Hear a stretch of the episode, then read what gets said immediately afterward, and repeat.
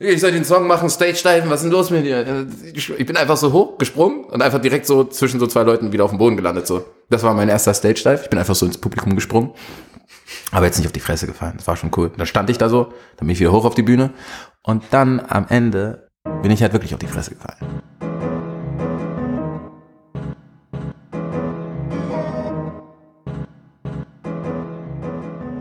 Herzlich willkommen zum Thema Takt Podcast. Den jungen Mann, den du gerade gehört hast, kenne ich schon viele Jahre aus dem Internet. Ich habe bei Genius gearbeitet, er bei 16 Bars. Wir wollten zusammenarbeiten. Daraus ist zwar irgendwie nie was geworden, aber Wada Sarah Eldin und ich sind in Kontakt geblieben. Vor knapp einem Jahr treffen wir uns das erste Mal. Ich war mittlerweile von Stuttgart nach Berlin gezogen und dachte mir, schreibe ich dem Wada einfach mal. Der ruft mich direkt an über den Facebook Messenger.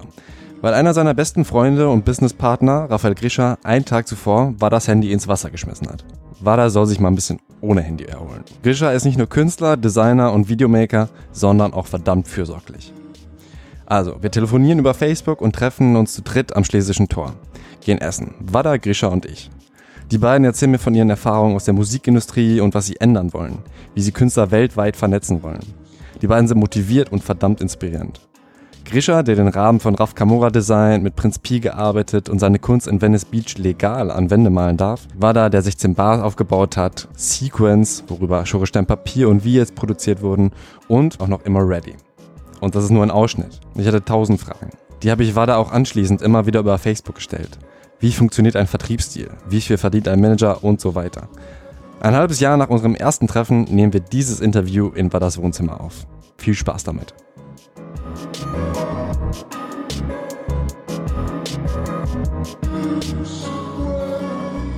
So, Wada Sada Eldin. Ja, richtig. Schön, dass du zu Gast bist im Thema Takt Podcast und mich zu Gast hast in deiner Wohnung. Mit Herz, mein lieber Tobias. Mit Herz. Wir haben uns eigentlich kennengelernt über Genius damals. Hast du mich, glaube ich, irgendwann mal angeschrieben, als du Genau. noch bei 16 Bars gearbeitet hast. Richtig. Da hatten wir das erste Mal, glaube ich, Kontakt. Und dann äh, war ich ja der festen Überzeugung, dass wir uns schon tausendmal gesehen haben. Stimmt. Als wir uns dann das erste Mal gesehen haben, war ich immer noch der Überzeugung, dass wir uns tausendmal gesehen haben. Aber äh, wir hatten anscheinend so eine herzliche Online-Beziehung. In dieser Musikbranche ist das ja äh, recht selten. Ja, Es ist dir erst aufgefallen, als du gemerkt hast, dass ich größer bin als du, ne? Ja, da habe ich mir gedacht, okay, irgendwas, nee, da, du warst kleiner. Das war ein anderer. Aber ich habe das häufig. Ich wurde gestern erst äh, verwechselt. Ich war auf der ähm, Simbus Release Party und da wurde mir in den Arsch gekniffen. Oh. Mhm, habe ich mich umgedreht. Und ähm, ja, hätte mich natürlich ein bisschen mehr gefreut, wenn die Person weiblich gewesen wäre. War ein Typ, der so. dann meinte, oh, ich dachte, du wärst wer anders. Aber wir sind gut ins Gespräch gekommen. Arbeitet auch bei Fritz. Ist, ähm, ja, ich will nicht zu viel verraten, aber äh, es, es war dann noch sehr nett auf jeden Fall. Definitiv ein Icebreaker. Das war es auf jeden Fall. Ein Assbreaker. Ein Icebreaker. Ich fast behaupten. Wo wollen wir denn eigentlich anfangen? Wir müssen natürlich über deine Biografie reden. ne? Du hast äh, mir Okay. deinen Lebenslauf geschickt, wo du meintest, der ist noch gar nicht richtig vollständig und du machst halt so tausend Sachen und ich habe auch gesehen, das stimmt. Das ist äh, echt super viel. Ähm, wir konzentrieren uns jetzt einfach mal auf Musik, weil du eben auch noch mit Cryptocurrency und äh, ich weiß nicht was handelst. ähm, Ich berate, ich berate. Ich habe keinen einzigen Bitcoin. ach was, also würdest du davon abraten? Ja, von Bitcoins ja. Okay, gut. Das haben wir geklärt. Kauf keine Bitcoins. Äh, 16 Bar starten wir einfach mal da. Ähm, wie bist du da hingekommen? Du hast vorher in Osnabrück studiert. Bist du auch da geboren, aufgewachsen? Nee, äh, geboren bin ich ähm, im Sudan. Bin dann mit zwei Jahren nach Deutschland gekommen. Mein Papa war damals in Moskau, hat da studiert. Und meine Mutter in Göttingen. Und die hatten da ihre Forschungsprojekte als Stipendiaten. Und dann sind wir irgendwann nach Deutschland, wegen der Forschungsarbeit von meiner Mutter. Ist sie hier promoviert äh, in Göttingen. Und dann hat sich halt in der Heimat halt leider die politische Lage sehr geändert. Und dann sind wir in Deutschland geblieben. Und dann habe ich in Göttingen quasi mein ganzes Schulzeitleben, Zivi gemacht und dann nach Osnabrück und da studiert. Also nicht so weit entfernt von der Heimat. Genau. Und auch gleich, also gleich größere Städte mir ausgesucht. Ich habe kein Problem mit der Kleinstadt. Osnabrück ist meine, meine zweite Heimatstadt auf jeden Fall. Und bist auch sehr familienverbunden. Ja, auf jeden Fall. Die Definition von Familie hat sich über die Jahre natürlich ausgeweitet, aber Family ist auf jeden Fall das Wichtigste für mich. Du schaffst es immer noch mit deiner Mama jeden Tag zu telefonieren? Ich würde lügen, wenn ich sage ja. Aber es ist besser geworden, aber, oder? Na, ich finde schon krass. Also ich schaff's, ähm, ich könnte es natürlich auch schaffen, aber äh, ich bin da auch nicht so das Vorbild. Ich habe aber auch nicht immer so viel zu erzählen, muss ich zugeben. Oder beziehungsweise würde es mich ein bisschen anstrengen, wenn ich dann immer erzählen müsste, das, das, das, das, das, das, das habe ich gemacht. Mm. Es ist halt krass, ne, wenn halt, also ich hatte jetzt neulich, war ich in, bei meiner Mama, letztes Jahr war ich öfter da tatsächlich. Und dann bin ich halt wieder zurück nach Deutschland und dann war ich so, Mama, ist dir eigentlich bewusst, dass wir gerade, also wir sind vier in unserer Familie und dass wir halt wirklich auf vier Kontinenten quasi zu dem Zeitpunkt waren. Mein Dad war im Sudan, meine Schwester war irgendwie in Australien und meine Ma in Amerika und ich in Europa. Wir sind da schon so wirklich sehr weltbürgerisch unterwegs, glaube ich. Aber das ist mit der Zeit ist das auch irgendwie zum Positiven geworden. Früher war es natürlich als Kind ein bisschen strange. Also ihr seid euch nicht zu jedem Familienfest. Nein. Einmal im Jahr war es früher so ein bisschen die Devise. Ich habe damals, muss ich sagen, im Zivi habe ich so richtigen Lifehack äh, entdeckt. Und zwar habe ich ähm, gemerkt im Zivildienst, dass irgendwie meine ganzen anderen Freunde, die in anderen Städten Zivi machen, in Hannover oder so, Familienheimfahrten bezahlt bekommen. Und dann habe ich mal gefragt, wie das denn ist, wenn meine Familie ein paar tausend Kilometer weiter weg wohnt.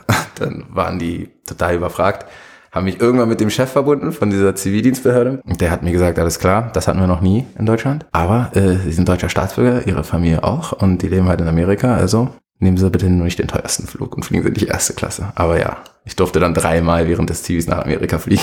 Und hast du da auch schon im Musikbereich was gemacht? Das war, damals war es einfach nur so, man hat einfach Hip-Hop gehört.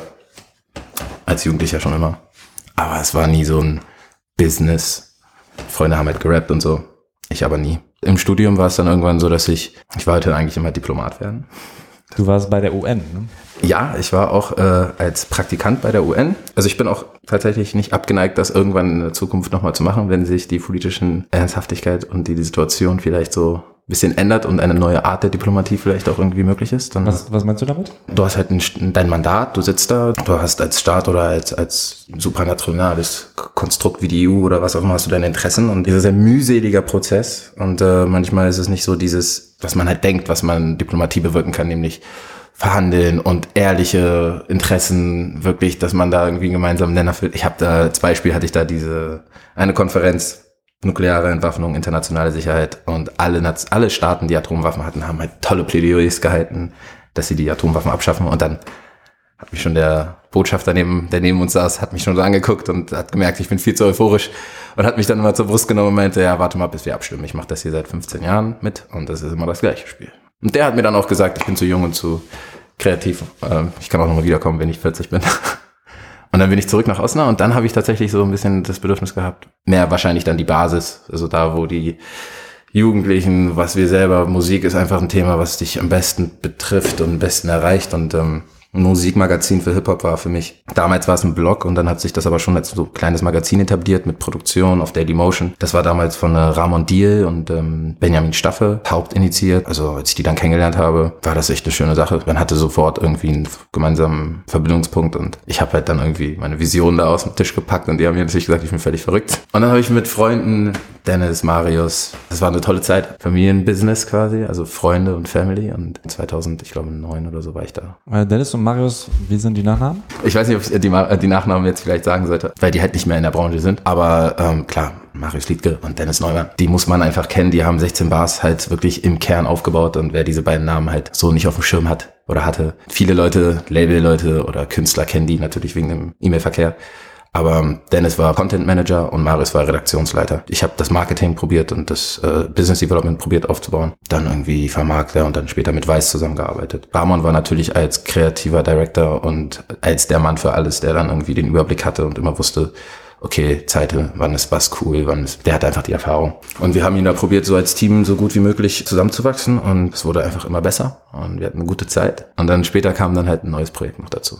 Was war das? Das war Sequence. Ein sehr guten Freund, der hat damals noch bei Google gearbeitet. Der hatte mich dann gefragt, ob das was wäre für uns. Das Projekt war halt dieses Original Programming. Da konntest du in Europa dann halt pitchen und dir einen Kanal überlegen, den vorstellen. Und das habe ich gemacht. Was Sequence schon? Das war Sequence dann. Ich habe Sequence dann, habe ich mit Ramon zusammen mir überlegt, so konzipiert, die Formate, Schere, Stein, Papier, haben probiert da irgendwie Piloten schon vorzubereiten und sind dann halt quasi in die Vorbereitung gegangen. Das hat ein, fast ein halbes Jahr gedauert uns da alles zu überlegen und Produktionspläne und Budget, Budgets und alles mögliche. Und dann gab es den großen Pitch bei Google auf Englisch, den ich dann machen musste, vor irgendwie fünf Screens und drei Leuten und hier in dem neuen Google Office, damals war das noch nicht auf, hier in Berlin. Das war schon ganz schön, äh, das war schon ganz schön krass. Aber scheinbar habe ich nicht ganz verkackt. Dann haben wir das bekommen. Nicht ganz das, was ich wollte, aber trotzdem mehr, als wir jeweils gesehen haben. Und dann haben wir losgelegt und haben einfach alles in Content gesteckt und haben halt Formate gedreht, Dokus gedreht, Serien gedreht, wie jetzt gedreht und hatten dann hier das äh, unser kleines Townhouse, wo wir dann quasi alle zusammen unser Büro hatten, auch da gewohnt haben, unser Studio reingebaut haben, also Filmstudio. Und das war mein erstes Jahr dann in Berlin. Also wie jetzt von äh, oder mit Visa wie, der Genau. auch von Sequence. Genau, Visa natürlich, Visa ist, äh, darf man nicht vergessen, also Visa ist ganz, ganz wichtiger Bestandteil von 16 Bars natürlich. Als sie dazugekommen ist, war es wirklich für uns so ein Segen und äh, ja, mit ihr ist das alles natürlich total explodiert, auch charismatisch, intelligent, konnte irgendwie mit den Rappern gut. Wie kam sie dazu? Hat sie sich einfach beworben? Ähm, ich weiß gar nicht mehr, ich glaube, sie war noch beim Radio damals und dann gab es, glaube ich, ein, ein Event, wo wir hier auch waren und dann hat sie damals, glaube ich, einen von uns kennengelernt und dann irgendwie hat, glaube ich, Alka oder irgendwer hat sie dann angeschleppt und ich glaube, Alka war das. Ich weiß es aber gar nicht mehr. Ich will es gar nicht. Wer ich, ist äh, Alka? Der hat damals den Shop gemacht. äh, ja, der war auch noch damit am Anfang dabei. Den habe ich ganz vergessen. Stimmt. Alka, Alka. Naja, auf jeden Fall ist das mit Visa halt total, ach, das ist einfach aufgegangen. Eine Frau im Hip-Hop, ähm, tough, aber auch irgendwie charmant und ja, hat es echt, hat es echt durchgezogen und hat ja dann auch mega hingelegt, so. Ist ja dann auch auf jeden Fall zu dieser Person auch geworden, so, die sie, die dann ganz viele andere Sachen noch gemacht. Hatte ja damals auch noch Mucke gemacht, also selber gerappt und das ist schon ganz witzig eigentlich. Die Zeit ist echt, also es ist für mich die, eine der prägendsten Zeiten natürlich, so, weil daraus ist für mich danach alles erwachsen. Für mich war dann irgendwie das mit 16 Bars, das Magazin stand, dann mit Sequence, dann neuen Channel, neue Herausforderungen, weil die Jungs waren auch immer Interviews cutten, immer diese Musikvideos drehen. Das ist irgendwann, das ist natürlich auch, du bräuchtest, du brauchst noch, also wir haben ja auch alle irgendwie soziale und gesellschaftliche Themen, die uns interessieren. Deswegen sind wir auch im Hip-Hop. Und deswegen war es auch ähm, wichtig, dass wir neue Sachen produzieren und ein bisschen urbanes Fernsehen vielleicht auch machen. Also ihr wart aber quasi zu fünft, mehr oder weniger bei 16 Bars. Mhm. Ja, kann man schon sagen. Drei, ein paar Praktikanten, wir waren so, ja, fünf, sechs und dann so Also, also Feste und dann Praktikanten und wahrscheinlich irgendwie zwischendurch mal irgendwie Moderatoren oder sowas. genau, Ähm, Freelancer natürlich viel und es war alles noch so ein bisschen wurscht, also wirrer. Du kamst halt dazu, nachdem das schon, ähm, nachdem das Format schon gelauncht war. Mhm. Oder hast du es mitgegründet? Das, also 16 Bars, die Marke habe ich nicht mitgegründet. Die gab es schon. Und damals ist dann, waren das halt quasi, glaube ich, Rahman und Benny, die einfach zusammen mit einer kleinen Digicam in der Hand losgereist sind und äh, probiert haben, Rapper-Interviews zu machen. Und ich glaube, Sido hat damals das erste Interview uns auch gegeben. Und äh, meinte, ja, die Jungs sind cool, so, mit denen machen wir ein Interview. Und äh, es war auf Dailymotion. Wir haben quasi Hip-Hop-Video-Content in Deutschland gemacht. Da gab es noch gar kein YouTube in Deutschland.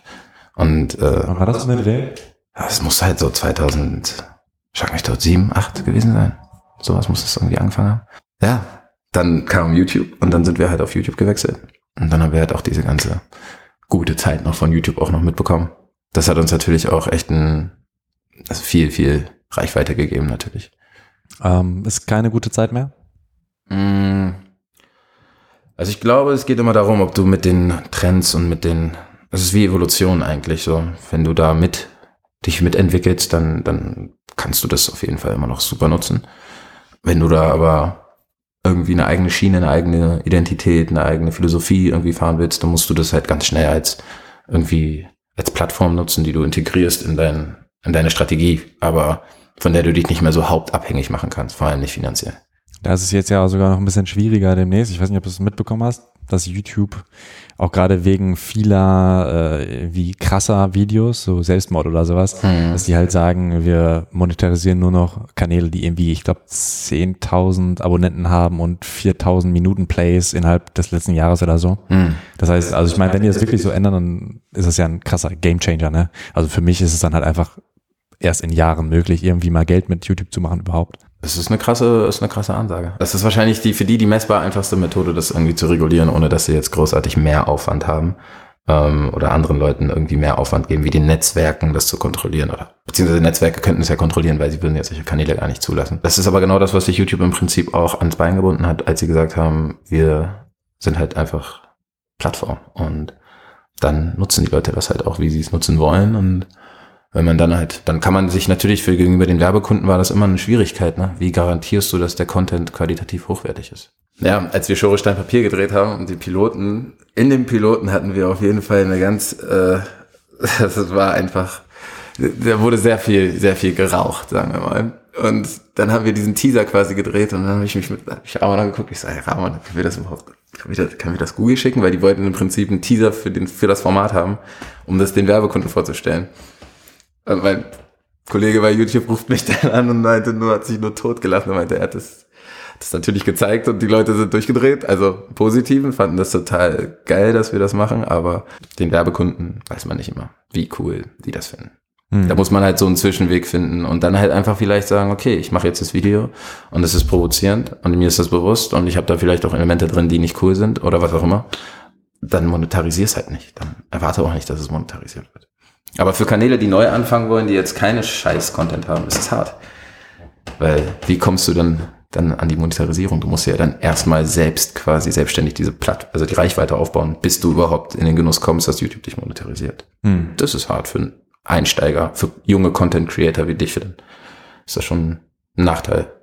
Ja, Plattform auf jeden Fall ein großes Thema, Facebook, Spotify etc. Da können wir auch, glaube ich, später nochmal gut drüber reden.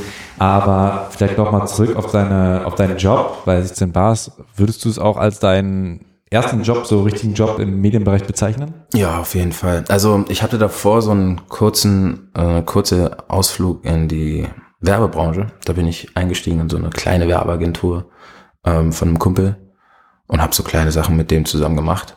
Aber klar, Medien, das war dann für mich der Access so. Und wir haben ja im Prinzip in der Zeit, in der wir, wir nennen das immer das dunkle Zeitalter, so, da war nicht viel mit Hip-Hop in Deutschland und so Ruhm und Fame oder so. Das war, wurde alles sehr belächelt, sehr belächelt. Deswegen kann man auch sagen, dass es wirklich Pioniersarbeit war und man hat sich bewusst das auch angetan.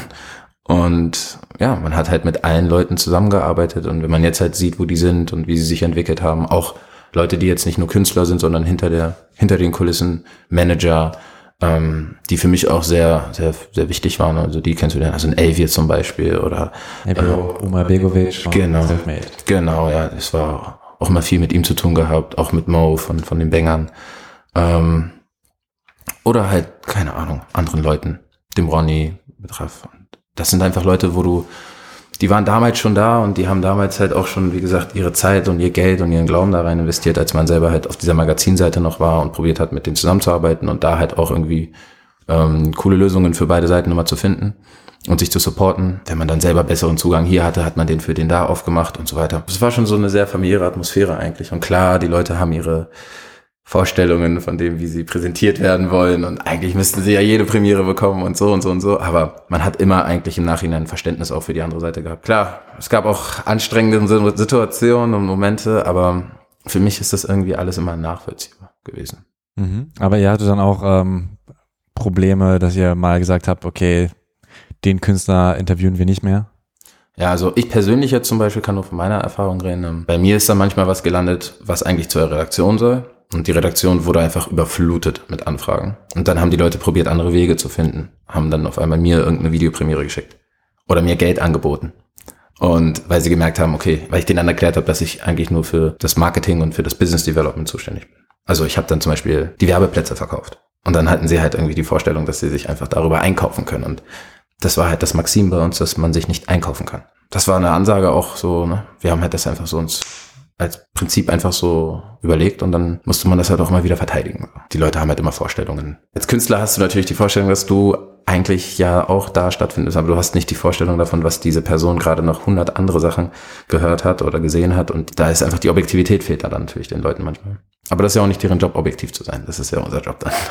Aber was ist dein Tipp, ähm, auch da noch an junge Künstler, wie verschafft man sich Gehör? Wie kann man sich da irgendwie platzieren? Gibt's Millionen Möglichkeiten, glaube ich, aber wird vielleicht sogar so weit gehen, um zu sagen, scher dich nicht unbedingt um die Platzierung oder mach dir nicht zu viel Vorstellungen davon, dass das notwendig ist, sondern glaub lieber selber, also dieses, dieser über, das finde ich, sollten die weiterhin behalten, diesen überzogenen und teilweise überdrehten Glauben an sich selbst, der auch teilweise gerechtfertigt ist, den sollten sie beibehalten und dann sollten sie einfach Musik machen und dann diese Musik einfach raushauen. Egal wie. Einfach raushauen. Und es ist halt das gleiche Spiel immer, finde ich, in allen möglichen Sachen. Wenn du jemandem etwas zeigst, was du machen möchtest, dann bekommst du tausend Sachen aufgetischt. Seine Ängste, seine Kritik, seine Skepsis, alles.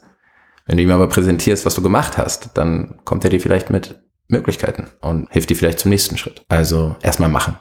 Einfach machen. Auch selber daran glauben, dass man das verdient hätte, so. Und nicht unbedingt immer sich bei den anderen aufregen und sagen, ach, das ist daran jetzt gescheitert oder das wäre, hätte ich jetzt gebraucht oder ne. Du bist doch krass. Mach einfach. Und sehr geduldig sein halt, ne? Geduld ist Immer wieder nachhaken. Mhm. Und man weiß gar nicht, was Dinge für Echos haben. Also manchmal ist, kommt was zurück, was man irgendwie einfach nur in einem ehrlichen Moment irgendwo mal irgendwie von sich gegeben hat, kommt dann über Ecken wieder. Das, da macht man sich gar kein Bild. Da muss man einfach vertrauen, wie es so schön heißt, auf das Universum und einfach positiv und äh, guten, ja, guten Glauben einfach auch an die Sache gehen und sich selber vor allem ernst nehmen. Also manchmal habe ich das Gefühl, dass Künstler wollen, dass man ihre Arbeit und ihre Kunst ernster nimmt, als sie es eigentlich selber tun. Es ist immer diese Haltung am Anfang, wenn ein neuer Künstler auf, auf einen trifft oder wenn man auf neue Künstler trifft, ist es oft der Fall, dass, ja, ich mache seit 20 Jahren Musik und jetzt muss es sein.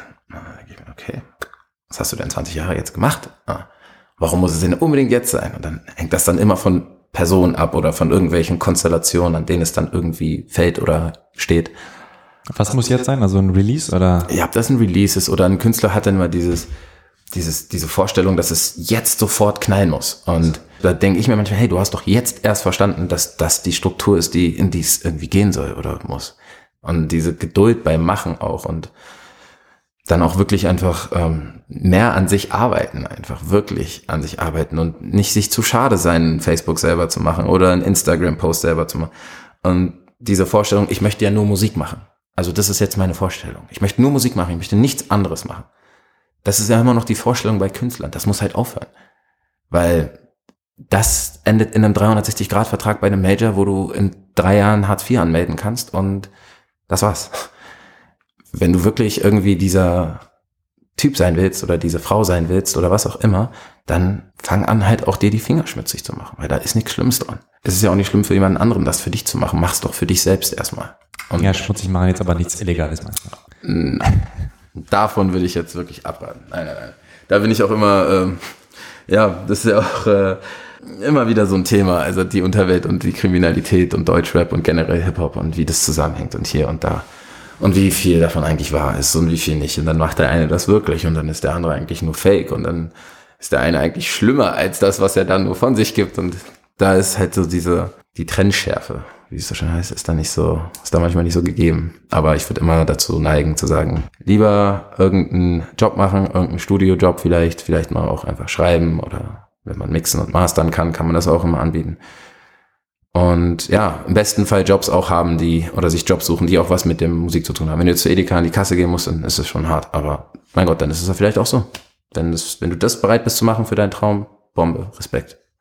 Habe ich nur Respekt für. Hattest du selbst mal Zweifel, was seinen Weg angeht oder kannst du die ausschalten? Klar.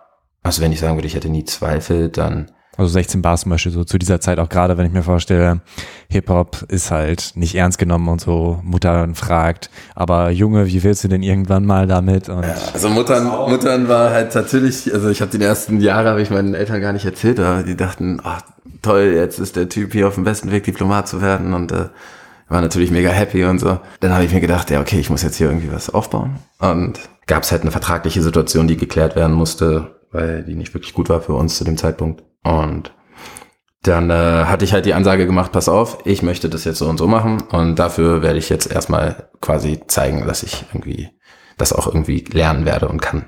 Da habe ich mir halt irgendwie sechs Monate lang, sieben Monate lang irgendwie irgendwas reingefahren zu dem Thema und was auch immer, Marketing und äh, Online-Mediaplanung und was auch immer. Ähm, was sind DKPs? Wie wird überhaupt das berechnet? Wie rechnet man das ab? Was sind Ad-Server und den ganzen, das ganze Gedöns? Und dann bin ich nach Berlin gefahren, habe diesen Vertrag irgendwie hingekriegt aufzulösen, habe noch irgendwie einen anderen, zwei, drei andere Sachen gemacht und bin zurück und meinte, ey, jetzt kann ich das irgendwie in Angriff nehmen. Und bis dahin habe ich original, ich habe studiert, ich habe irgendwie Cocktails gemixt, ich habe äh, unentgeltlich quasi probiert, 16 Bars dann halt auf. Es war gar keine Kohle da. Also es war einfach kein Geld da. Das Geld, was irgendwie so ein bisschen reingekommen ist, haben wir halt ausgegeben für Produktion. Irgendwann kam dann die Partnerschaft mit YouTube. Das war dann so ein bisschen der Segen. Das hat uns dann geholfen. Also früher brauchte man noch so eine, war es schwieriger überhaupt Geld zu Absolut. bekommen bei YouTube. Absolut, da gab es ja nichts. Also wir hatten ja auch Dailymotion und so und das, da gab es kein Geld. Man hat so ein bisschen über Bannerwerbung hat man ein bisschen Geld bekommen, aber da hättest du keine Person monatlich von bezahlen können.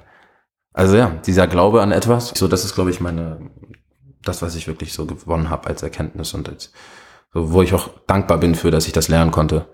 Ähm, weil ich auch sehe, dass es vielleicht bei vielen Leuten so, die haben halt nicht die Möglichkeit gehabt, so eine Erfahrung zu machen, was es wirklich bedeutet, dass man sich was überlegt mit Menschen zusammen und das dann halt mit Leidenschaft umsetzt und probiert umzusetzen, obwohl nichts da ist, obwohl niemand, obwohl man arbeiten muss, um das zu arbeiten. Das, das macht was mit einem, so, das gibt einem was. Und so hat sich das halt im Prinzip durchgezogen, durch alle Projekte, durch alles, was ich immer gemacht habe. Dieser Glaube daran, dass man, wenn man sich was vorstellen kann mit Menschen, wenn man wirklich diesen visionären Akt hinbekommt und dann Leidenschaft noch hat, dann kann man das eigentlich alles immer manifestieren auch. Wenn du zurückblickst, ist da, was ist das Erste, was dir so jetzt in den Kopf poppt, kann auch vor kurzem gewesen sein, wo du sagst, ey, da, das freut mich richtig, dass das und das so geklappt hat. In, in, so, in welcher Witz, in welcher Branche jetzt? Ähm, egal eigentlich. Egal? Mhm. Oh, ja, das wird jetzt absurd klingen, aber ich habe mich total gefreut darüber, dass sich äh, zwei Freunde neulich vertragen haben, die so ein Jahr so ein bisschen Stille hatten. Und die sind halt, wir arbeiten auch alle zusammen und wir kennen sich auch gut und ich werde jetzt keine Namen nennen, die wissen, wen ich meine. Liebe geht aus an euch beide.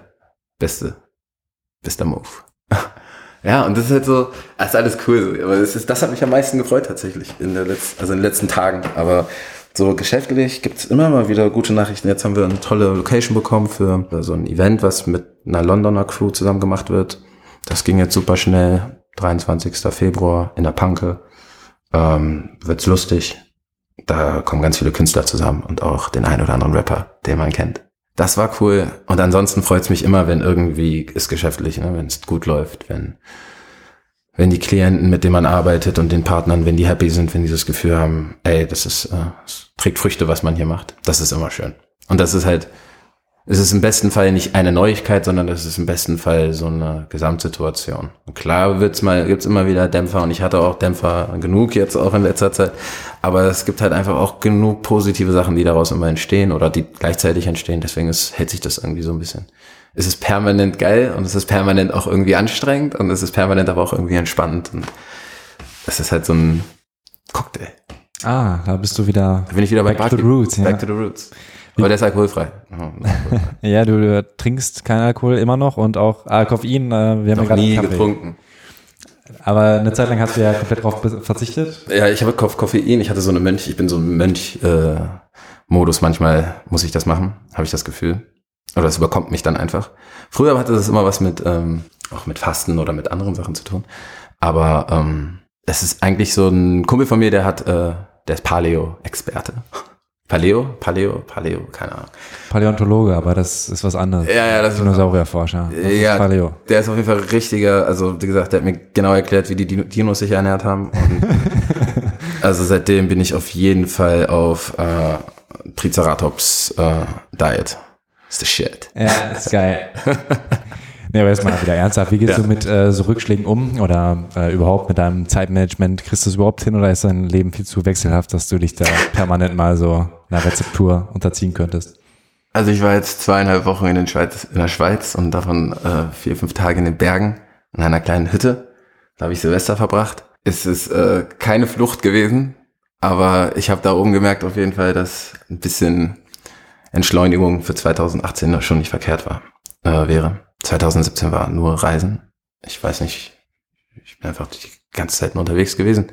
War schön, habe viele Sachen erlebt, viele Sachen gesehen, war mit Morten in Barcelona und haben da produziert und gedreht. Wir waren in LA zusammen, waren in, ich war in Boston, wir waren in Paris viel und ich mit allen möglichen Leuten, mit denen ich halt in meinem Netzwerk, ich bin ja Netzwerkmanager, deswegen hatte das Netzwerk letztes Jahr sehr viel, sehr viel Aufmerksamkeit gebracht und das hat auch Spaß gemacht, aber dieses Jahr ist auch ein bisschen Ankommen angesagt. Abschließen von ein paar Projekten, die sind jetzt eingetütet, die gehen jetzt auch los. Und ja, das, äh, ich bin gespannt, wie die nächsten paar Monate so sich entwickeln. Ich bin mittlerweile so, ich erwarte alles Mögliche. Ich, mein Telefon kann klingeln und das kann eine Katastrophe passiert sein und dann handle ich das halt irgendwie wieder oder muss das irgendwie handeln. Oder es ist eine gute Nachricht und dann gehe ich damit halt auch genauso. Ich springe jetzt nicht mehr im Kreis, weder wenn ich sauer bin oder wenn ich glücklich bin. Früher hast du es gemacht. Ja, ich mache das nur noch alleine. Achso. Dann springe ich auf mein Bett rum Ah, und äh, singe Lollipop, Lollipop. Lollipop. Klassiker. Wie würdest du denn, also hast du es ja schon ein bisschen gespoilert, dass du dich jetzt als Netzwerkmanager gefunden hast, aber dein Weg ging ja noch weiter. Ähm, Ja, klar. Was kam denn für dich danach? Also dein, du hast ja noch einige Stationen eigentlich, aber was war für dich so äh, der nächste Meilenstein nach 16 Bars und warum bist du überhaupt gegangen? Gegangen, ja, das ist echt auch so ein Thema. So, man, manche sagen, ich bin gegangen, manche sagen, ich bin eigentlich nie weg gewesen, weil die Leute, die dich damit verbinden, die, für die bist du dann halt immer noch irgendwie der Typ, der das macht. Und meine Vorstellung war halt, wie gesagt, ähm, okay, Blog, danach war Magazin mit Produktion auf YouTube. Dann war die Ansage, okay, noch ein neuer Kanal, noch größerer Content. Also man sieht diesen Schritt, diesen Schritt, den wir in Content gemacht haben Richtung, ich sag jetzt mal, moderner, neuer Content. Den haben wir halt immer wieder so probiert zu gehen. Und für mich war dann, als die Produktionsfirma stand, war halt klar, weil meine Arbeit war hauptsächlich nur noch mit Vermarktern. Und dann habe ich halt wirklich die Problematik und hier und da und da musst du, passt die Werbung dir nicht und dann musst du hier irgendwie mehr Geld irgendwie einfordern oder da irgendwie verhandeln und da. Und das ist halt ein mühseliger Job. Und da habe ich mir gedacht, ey, es muss eigentlich eine Werbeagentur oder eine, sowas wie eine Werbeschnittstelle her. Weil wenn du hier Weiß anguckst, es gibt Weiß und es gibt die ganzen Outlets und dann gibt's AdWeiss. Das ist die Vermarktungsfirma. Und das war der Plan für mich eigentlich, eine Vermarktungsfirma. An 16 Bars auch anzuschließen. Und da wir mit vielen Musikern zu tun hatten, hatte ich damals die Vorstellung, mit den Musikern halt auch das zu machen. Und da war der Schritt dann die Influencer-Agentur zu gründen. Das war noch bevor irgendwie Influencer überhaupt irgendwas hier. 2015, 2016, ne? Na, das war noch früher. Echt? Also ja, ich habe 2013, glaube ich. Ach krass. Nee, 2013, was kam denn nach 16 Bars? Gee. Red Frame GmbH, war das? Genau. Ja, Red Frame. Ach so, ich habe gerade also Kapitel habe ich ganz vergessen. Ähm, nach 16 Bars kam.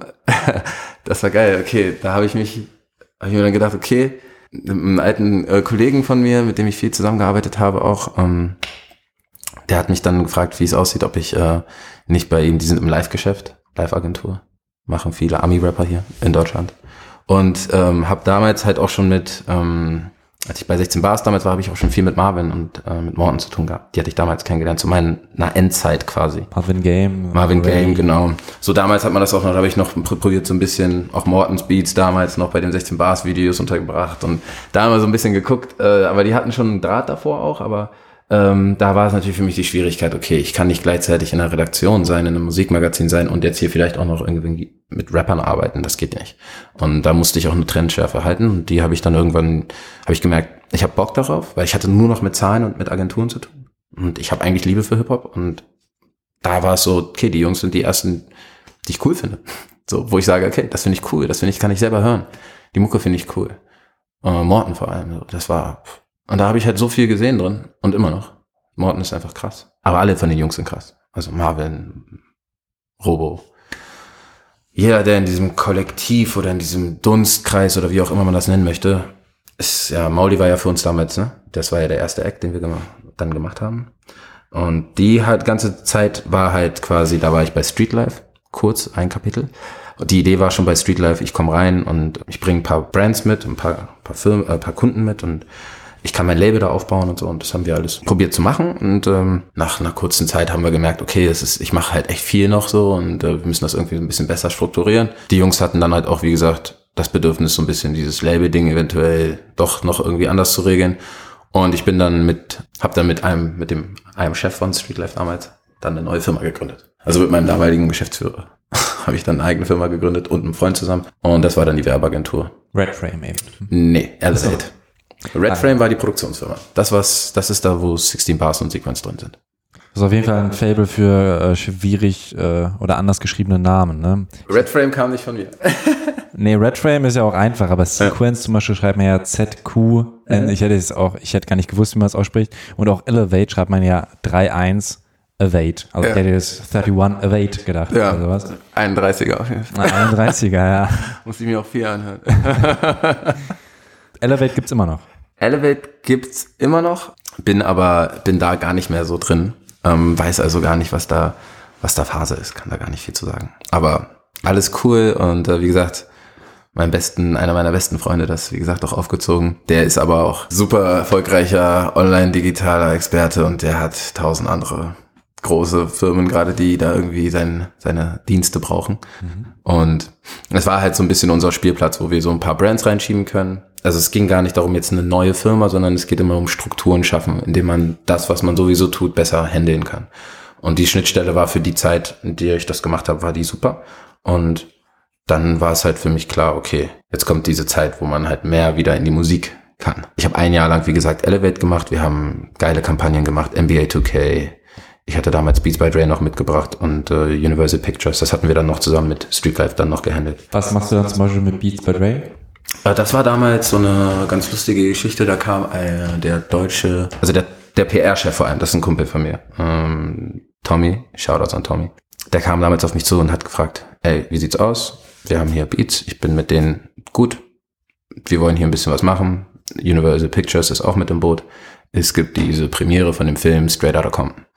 Und dann haben die mich gefragt, hey, hast du nicht, du bist doch hier Gatekeeper für Hip-Hop? Nein, hast du nicht Access und hast du nicht Lust, mit ein paar Newcomern und ein paar Rappern eine coole Kampagne zu machen?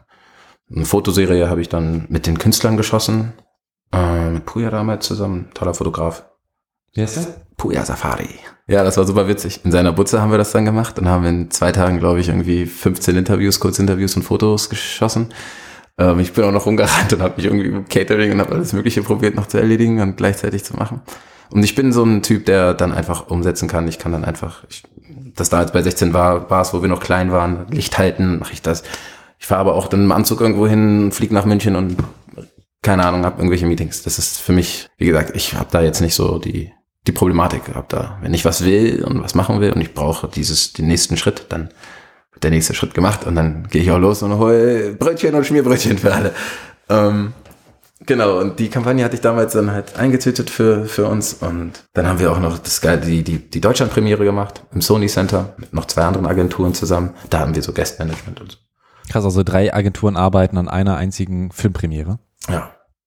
Also es war es auch mächtig gewesen, also mit Black Carpet und Dre und Ice Cube waren da und ich glaube Dre ist ja noch gekommen, ich weiß gar nicht mehr. Auf jeden Fall waren die dann alle da und ganz große Premiere und die ganzen Fußballer und die ganzen Rapper und ich bin dann da quasi zuständig, dass da irgendwie alle Leute ihre Bändchen bekommen, die wir eingeladen haben über die Agentur und so dann, also über Streetlife und ja, es war super. Also es war ein richtig geiles Event. Wir haben dann die Aftershow noch gemacht mit Poolpartys und Lowriders und alle möglichen Kram. Mhm. Es war ja im Haubentaucher war das dann. Das war super geil. Ja, wo auch sonst, ne? Das LA-Feeling im Haubentaucher. Oh mein Gott. ja, ähm, das war dann, wie gesagt, die Elevate-Zeit. Also man, man, kann zusammenfassen, Red Frame Werbeagentur, Streetlife. Pass auf. Ähm, Red Frame Produktionsfirma, mhm. Elevate Werbeagentur und Immer Ready war die Gang Label slash irgendwas. Mhm. Family. Und äh, Immer Ready kam dann nach, nach Streetlife. Streetlife. Und äh, aber hatte nichts mehr mit Streetlife dann zu tun. Nee, hatte nichts mehr mit Streetlife zu tun. Ich habe quasi ähm, die Werbeagentur gemacht und gleichzeitig immer ready so ein bisschen ähm, probiert aufzubauen und zu bündeln und da meine Kontakte reingegeben und alles Mögliche. Mhm. Wie, ist, wie ist das denn gestartet, immer ready? Also dann auch bei 16 Bars, dass du Morten kennengelernt hast? Genau, ich war auf dem Splash, wir waren auf dem Splash, ich war im Backstage. Marvin erzählt immer dieses, gerne die Geschichte, äh, wie wir uns kennengelernt haben. Äh, wir waren beide im Backstage, Marvin und ich, und wir hatten beide keine Bändchen. Und er guckte mich halt so an und ich bin halt mal rein und raus gerannt und dann meinte er zu mir, ja, wer bist du eigentlich? Was machst du hier? Läufst hier ohne Bändchen rum? Ich ja, wow, wer bist denn du? Und so sind wir ins Gespräch gekommen und äh, ja, die Jungs waren einfach, dann habe ich Morten kennengelernt direkt und der Vibe, die Energie von den Jungs war einfach, ja, war einfach Killer. Ich habe die einfach sofort ins Herz geschlossen und hab mir danach, in, haben wir uns dann verabredet in Berlin, bin ich ins Studio gekommen, Marvin hat mir Mucke gezeigt, was er so macht, sein Drive, wie er alles irgendwie, was er für Vision hat. Und der Typ ist halt auch irgendwie, das ist schon geistesgestört, wie der arbeitet. Und äh, wieso? Ist einfach krass. So, das ist einfach, der macht und macht und macht und macht und macht und hat so seine, der geht und geht und geht und geht nach vorne ohne Ende. Und das ist, äh, das ist aber bei allen so. Bei allen wirklich. Und Marvin hat aber auch wirklich diesen Spirit damals schon so ein bisschen in die probiert so in die Runde zu geben und ich habe ihm halt auch gesagt, er erinnert mich halt hart daran, wie ich war, als ich 16 Bars halt gemacht habe. Und dieser junge Typ war, der halt irgendwie diese Vision hatte und probiert irgendwas zu machen und ich war so ein bisschen, die ersten zwei Jahre habe ich denen gesagt, oder ja, habe ich meinte ich zu denen, wenn ihr sagt, dass ich euer Manager bin, dann ist aus. Ich bin kein Manager. Ich habe jetzt genug Manager kennengelernt in meiner Zeit im Magazin. Ich bin kein Manager.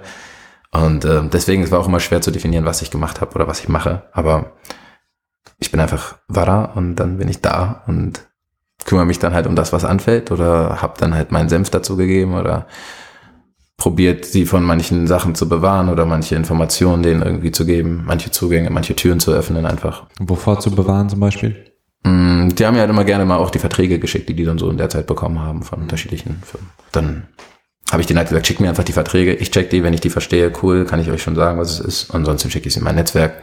Und ich habe halt einfach so ein bisschen probiert, die Musikbranche ein bisschen zu hacken, auch schon so mit dem ganzen 16 Bars Ding und mit dem ganzen, ja, mit dieser, ich hatte dann irgendwann einen Vertriebsstil. Ähm, ich bin ja gar kein Künstler, aber ich habe dann von auch Du, wie bei Flash und Adventure, hast du auch als als, Nicht-Künstler als einfach Nicht-Künstler einfach einen Vertriebsstil, auch einen guten mit, äh, mit Service und mit Promo und hast du nicht gesehen. Und ich habe dann einfach gesagt, ey, ich brauche den Deal, weil ich halt irgendwelchen Künstlern einfach einen Deal anbieten möchte. Ich möchte da gar nicht drinstecken, ich möchte damit auch nichts verdienen, die sollen einfach nur Mucke rausbringen. Weil ich habe das Gefühl, das ist das, was sie gerade brauchen. Und die denken, die müssen irgendwelche Umwege die ganze Zeit gehen, rechts und links. Und dann habe ich einfach meinen Deal gespiegelt für, für die Leute. Dann habe ich meinen Deal für Morten und Marvin gespiegelt, den für Max, alle möglichen Leute. Mit Leander habe ich dann auch noch viel gearbeitet und mit Jenny von, die kam dann auch von, von Streetlife. Ähm, die hat, Jenny? Lerner Kirschner und Jenny. ach, äh, kennst du nicht die Jenny? Ich glaube nicht. Also Nee. muss man den Nachnamen sagen. Ähm, Gott, jetzt bin ich. Ah Gott, Jenny Hanef. Habibti, Habibti, Habibti, Habibti, tut mir leid, Jenny. Die kam mir dann äh, wirklich, es war ein Segen. Also sie ist dann auch, wie gesagt, von Streetlife dann auch gegangen und äh, ist dann zu mir äh, mehr oder weniger dann äh, mit ins Boot gekommen und hat mir geholfen und hat den Jungs auch geholfen, kannte sie ja davor auch schon ein bisschen durch die Arbeit. Die Jungs waren ja mit Streetlife auch auf Tour. Und ja, das war super. Also es hat echt Spaß gemacht dann hatte ich auch Hilfe. Ich habe immer gesagt, ich bin halt so ein bisschen der Typ, der, ich kann dich inspirieren, ich kann auch irgendwie organisatorisch kann ich dir irgendwie vielleicht ein Bild zeichnen, wie es irgendwie funktionieren könnte, so ein Development, wie man es aufbaut. Aber mir war klar, ich brauche halt auch wirkliche Produktmanager, ich brauche Hilfe. Ja, Leander war da, Jenny war da, die haben das gerockt mit mir. Und immer Ready war aber ein Label oder würdest du das nicht so bezeichnen? Ah, es ist schwierig. Das ist schwierig, weil die Jungs wollten nie ein Label sein eigentlich. Ich wollte am Anfang wollte ich halt ein Label machen und dann hatten die halt alle unterschiedliche Gangs und äh, waren trotzdem eine Gang, Baba Musik, aber hatten auch ihre eigenen Sachen irgendwie noch. Und ich habe da alles Mögliche probiert. und irgendwann war, sind die halt von alleine drauf gekommen. Das ist halt dann irgendwie so, muss halt irgendwie sowas wie ein Label sein. Und äh, genau, mit Max war es halt auch immer klar, der ähm, die Leute in dem Kollektiv oder in der Gruppe, in der Gemeinschaft, jeder hatte da seine seine spezielle Note einfach. Und jeder hat da seine, seinen speziellen Input. Und das ist schwer, 15 Leute irgendwie zu, zu handeln. Und Marvin hat es mir damals auch nicht leicht gemacht, der hat mir dann halt auch immer wieder neue Künstler irgendwie gezeigt und meinte, hey, du musst dir den auschecken, hey, du musst dir den auschecken.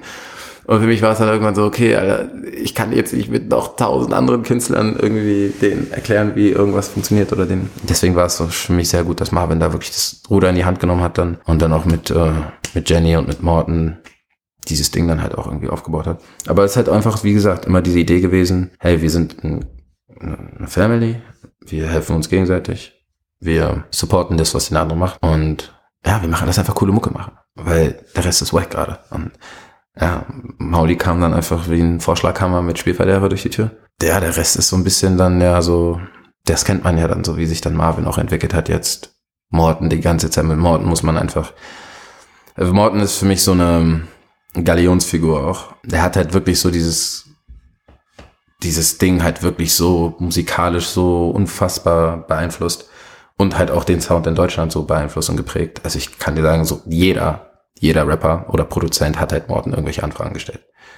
Und dass jetzt Platin-Produzenten sind, die jetzt irgendwie ihre, was weiß ich, wie viel äh, Millionen, Millionen Views haben, ähm, die haben alle diesen Sound, als wir diesen Sound gemacht haben, haben die alle gewusst, ob das Trettmann war und wir in, auf Tour da waren und er mit auf Tour war ähm, bei dem Spot. Ich weiß nicht, ob das Dresden oder Leipzig war. Leipzig wahrscheinlich.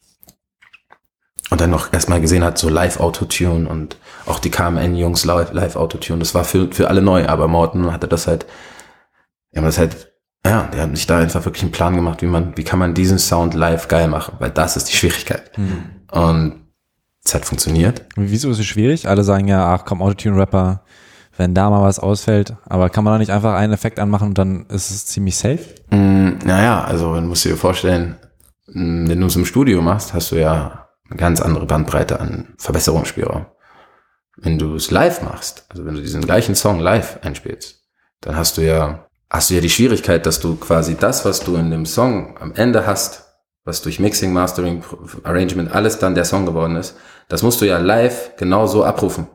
Das heißt, wenn live das Autotune in der Einstellung einfach an ist, musst du es ja trotzdem genauso treffen auch. Und das ist, das ist nicht, das ist alles andere als leicht und das ist, äh, muss man auch sich vorstellen, ähm, das sind ja, das sind ja unfassbare Harmonien einfach. Das macht es ja trotzdem, ist ja trotzdem eine harmonische Musik. Auch wenn die Harmonie jetzt, wenn die Leute sagen, ah, du kannst ja eigentlich nicht singen ähm, und du machst Autotune oder benutzt das, weil du nicht singen kannst. Ich verstehe wohl den Punkt und äh, da ist auch viel dran. Aber ähm, als Stilmittel Autotune zu benutzen, wenn man wirklich selber schon unfassbar talentiert ist eigentlich, ist es für mich nicht verkehrt. Also es steht außer Frage, dass jeder von denen rappen kann. Aber denen geht's ja nicht um Rap, denen geht's darum, die wollen Musik machen. Und das, was, was ist Rap? Wie würdest du das überhaupt gerade definieren? So, es geht viel darum, einfach, mach einen Sound, der geil ist. Und das ist halt einfach der Sound, der geil war. Und das kann Leute stören und das können andere Ohren schrecklich finden, aber wenn man es dann gut macht und dann auch noch live gut hinkriegt, was hat man daran auszusetzen? Wie war die Entwicklung mit Ready? Also häufig bist du einfach beim Aufbau dabei und ziehst dich dann so ein bisschen zurück, richtig? Ja, ich bin so ein Architekt, ja. Ich komme hin, ich stelle dir das Gebäude hin, aber du musst es dir selber beziehen und du musst dir auch deine eigenen Möbel da reinstellen und sagen, wie du die Wände haben willst und ich mache das halt nicht für dich. Aber ich baue gerne die Struktur mit dir. Und ich bin sowas wie ein Satellit eigentlich. Und äh, das habe ich aber auch erst über die Jahre mitbekommen. Und Satellit hast du jetzt gesagt. Mhm. Ich bin, ich kann mich quasi an einem Punkt halten und permanent den mit Informationen und mit meinen was auch immer bestrahlen und äh, beliefern, aber ich muss dann auch irgendwie weiterziehen. Weiterziehen heißt für mich halt nie, ich mache halt nie was, was ich dann aufgebe oder verlasse. Das ist, das habe ich noch nie gemacht eigentlich. Ich habe eigentlich immer, für mich in meinem Denken ist alles eins. Es ist ein komplettes Bild. Und es sind nicht unterschiedliche Kapitel oder so, sondern es ist halt ein zusammenhängendes Bild. Und es ist noch längst nicht fertig, aber dazu gehörten halt diese unterschiedlichen Stationen. Es ist halt wie so ein Puzzleteil. Hat einen Haufen Puzzleteile bekommen und man bastelt hier und dann bastelt man an der Ecke und an der Ecke und der Wald sieht ganz anders aus als der See. Aber das Problem ist, ich habe halt diesen Kappentext noch nie gesehen. Also dieses Bild, diesen Coverbild, ich weiß nicht, wie das Puzzle am Ende aussieht. Und so ist es für uns alle irgendwie. Und manche bleiben dann einfach an einer Ecke, weil sie sich daran sicher fühlen und puzzeln dann da weiter rum. Und manche sind halt so, denen wird die Ecke langweilig und dann basteln sie einfach irgendwo anders weiter und gucken, ob sich das irgendwann verbinden lässt oder nicht. Du wechselst dann auch mal vom Puzzle zum Lego und Lego. was mit Cryptocurrency. Und macht dann ja, genau. Aber gut, das wollen wir jetzt mal ausblenden, das ist, glaube ich, ein bisschen zu kompliziert. Ja, es ist also im Prinzip, um es kurz zusammenzufassen, ich habe ähm, ich habe in einem Projekt, ähm, bin ich auch noch drin, das ist eine transmediale Produktion, die heißt HY Saga und äh, das ist ein riesige, riesiges Projekt von Jan Ulrich gegründet und äh, created quasi. Aber da sind ein Haufen Leute mit im Spiel. Seit zwölf Jahren ist es äh, in Entwicklung und das Research und Development ist abgeschlossen. Und da ist halt für mich gewesen, okay, da bin ich zum ersten Mal mit dem Thema Cryptocurrency so darauf gestoßen. Leute kennengelernt daraus, aus dem Thema Technologie hat mich immer interessiert. Und dann habe ich letztes Jahr einfach viele Anfragen zu dem Thema bekommen und dann dachte ich mir, okay, gehe ich mal in mein Netzwerk, hole mir ein Team, bastel mir das zusammen und berate die Leute einfach ein bisschen in dem Feld. Und das ist halt von der Beratung, ist das dann halt wirklich zum ganz, ganz erfolgreich eigentlich dann geworden. Also die Leute, es hat funktioniert für alle, die da mitgewirkt haben. Und es ist halt, für mich ist es halt wirklich die Technologie, die ich spannend finde. Und für, klar, für Klienten, wenn da irgendein Sheikh XY steht, der hat dann natürlich Interesse, Geld zu verdienen. Und für mich war es aber, wie gesagt, damit habe ich nichts zu tun.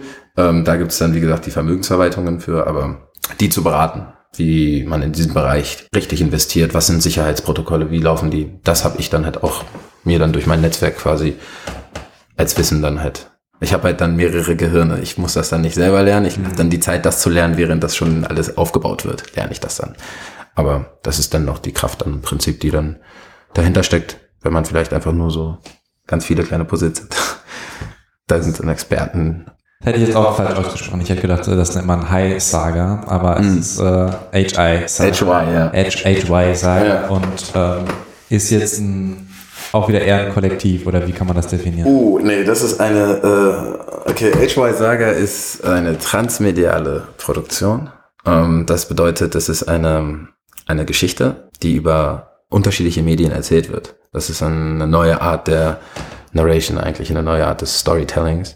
Ach so, also es ist Es ist, ja, es ist fast wie so ein Science Film, nur Fiction. größer. Ja, du musst dir vorstellen, es ist riesig. Es ist ein ganzes Universum. Es ist wie, wie Star Wars eigentlich. Nur es ist wie Star Wars, aber es hat auch noch irgendwie äh, Destiny als Spiel drin und es hat auch noch das und es ist aber alles ein Ding. Es ist ein zusammenhängendes Universum, in das du quasi über unterschiedliche Medien eintauchen kannst. Es gibt zwölf Medien. Ähm, das ist die, die, die Idee. Und die zwölf Medien sind jeweils zwölf Episoden einer Geschichte. Da hast du im Kern eine elektrodigitale Oper, die von Peter Mankowski und von äh, Benoit Probst äh, entwickelt wurde. Das sind beides extrem erfolgreiche Koryphäen in ihrem Bereich. Ähm, Cirque du Soleil und hast du nicht gesehen, House of Dancing Waters hat er gemacht. Die haben sich halt diese Konstruktion überlegt, wie man ein Opernhaus halt bewegbar machen kann. Und drumherum ist halt so viel entstanden an unterschiedlichen Medien, die dazukommen und die Story ist immer größer geworden. Man hat wirkliche Scriptwriter. Aber ich kann trotzdem in echt, also ich kann, Du kannst in eine Theater, du kannst, würdest quasi auf einen Platz gehen, wo diese Konstruktion steht und du könntest dir, äh, könntest dort eintauchen in dieses Universum, indem du dir dann quasi die Dance Show gerade vielleicht anguckst, die dann multimedial mit Screens außen und vorne. Jeder kann das auf der Straße von außen mit betrachten. Es ist einfach ein Spektakel, wirklich. Und das kann man sich schon so vorstellen. Also es hat mich, und ich habe noch nie in meinem Leben sowas gesehen. Ich habe auch noch nie in meinem Leben so Menschen kennengelernt, äh, wie ich halt durch dieses Projekt kennenlernen durfte. Wirklich erfahrene Leute mit Grammys und hast du nicht gesehen. Wirklich die Creme de la Creme eigentlich aus allen Medienfeldern und Bereichen. Und äh, dass die halt alle sagen, hey, ja, sowas, so ein, so ein Projekt, was eigentlich im Kern ähm, eine Geschichte über Evolution und über ähm, Audacity. Audacity ist so ein bisschen die, der Mut, auch die Frechheit fast schon ähm, auszubrechen und auch zu das, was man halt kennt, vielleicht auch ein bisschen in Frage zu stellen und dass die Evolution selber des Menschen in diesen, wie wir uns gerade bewegen mit Artificial Intelligence, Virtual Reality, was ist real, wie sieht unsere Realität eigentlich aus? Dieses, auch die große Ta Transhumanismus, diese Diskussion spielt da auch mit rein. Ja, das ist ein Riesenthema. Ähm, ja, klingt ja easy auf jeden Fall. Super, su- super easy. Im Prinzip kannst du dir den Film angucken und bist, äh, hast das Gefühl, du hast 10.000 Bücher gelesen gerade und äh, hast auch noch irgendwie ein Computerspiel gehabt und hast irgendwie das Gefühl gehabt, du hast eigentlich nichts gesehen, sondern du hast tatsächlich selber interagiert mit dem, mit der Story. Und wir ist einfach verrückt. Ja, genau, und du wirst einfach verrückt dabei.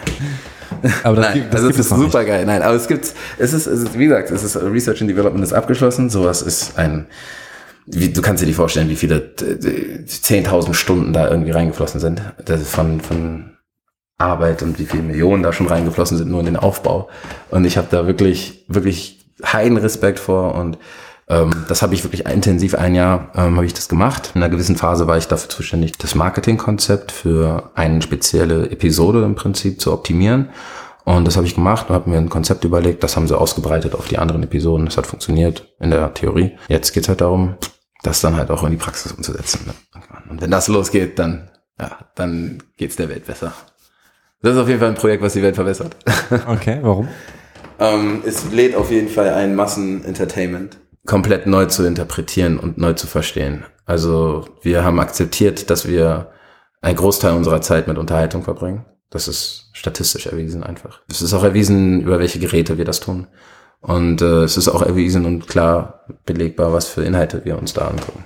Und diese Inhalte sind leider durch die Art der Produktion und durch die bisherige Produktionsphilosophie, nämlich crossmedial, ähm, crossmediale Produktion, das ist die Art der Produktionsweise in Hollywood und über Das heißt, du produzierst ein Franchise, es funktioniert im Film und du breitest es aus auf ein Actionfiguren, auf ein Computerspiel, auf ein das. Du schlachtest quasi das eine Projekt erstmal aus in alle anderen Formate. Transmedial ist, du benutzt alle anderen Formate und integrierst sie aber auch in die Geschichte. Bei crossmedialer Produktion hast du einfach wegen dem riesigen Budgets, die für die Filme ausgegeben werden, das ist viel Risiko.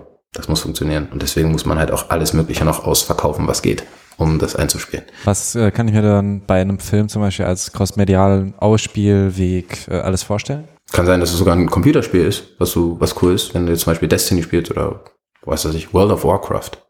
Bestes Beispiel. Ist ja dann zu einem Film geworden.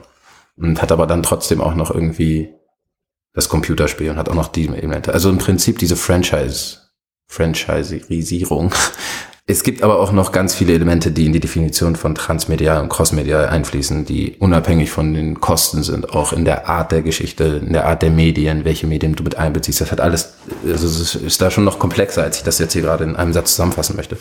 Aber Prinzip dieses Gefühl, was du hast, du hast gerade was gesehen und dann hast du dann im Schaufenster dann irgendwie auch noch irgendwie die, das Spiel dazu und dann hast du irgendwie vielleicht auch noch ein Buch dazu und es ist aber immer das Gleiche fast. So, es ist kein neues Erlebnis wirklich. Es ist kein tieferer Einblick in die Geschichte. Und wir sagen halt, okay, wenn es Massenunterhaltung sowieso das Thema ist, dann machen wir es reflexiv. Und das ist vor allem nur durch diesen, durch die Story möglich. Die Story muss Inhalt haben.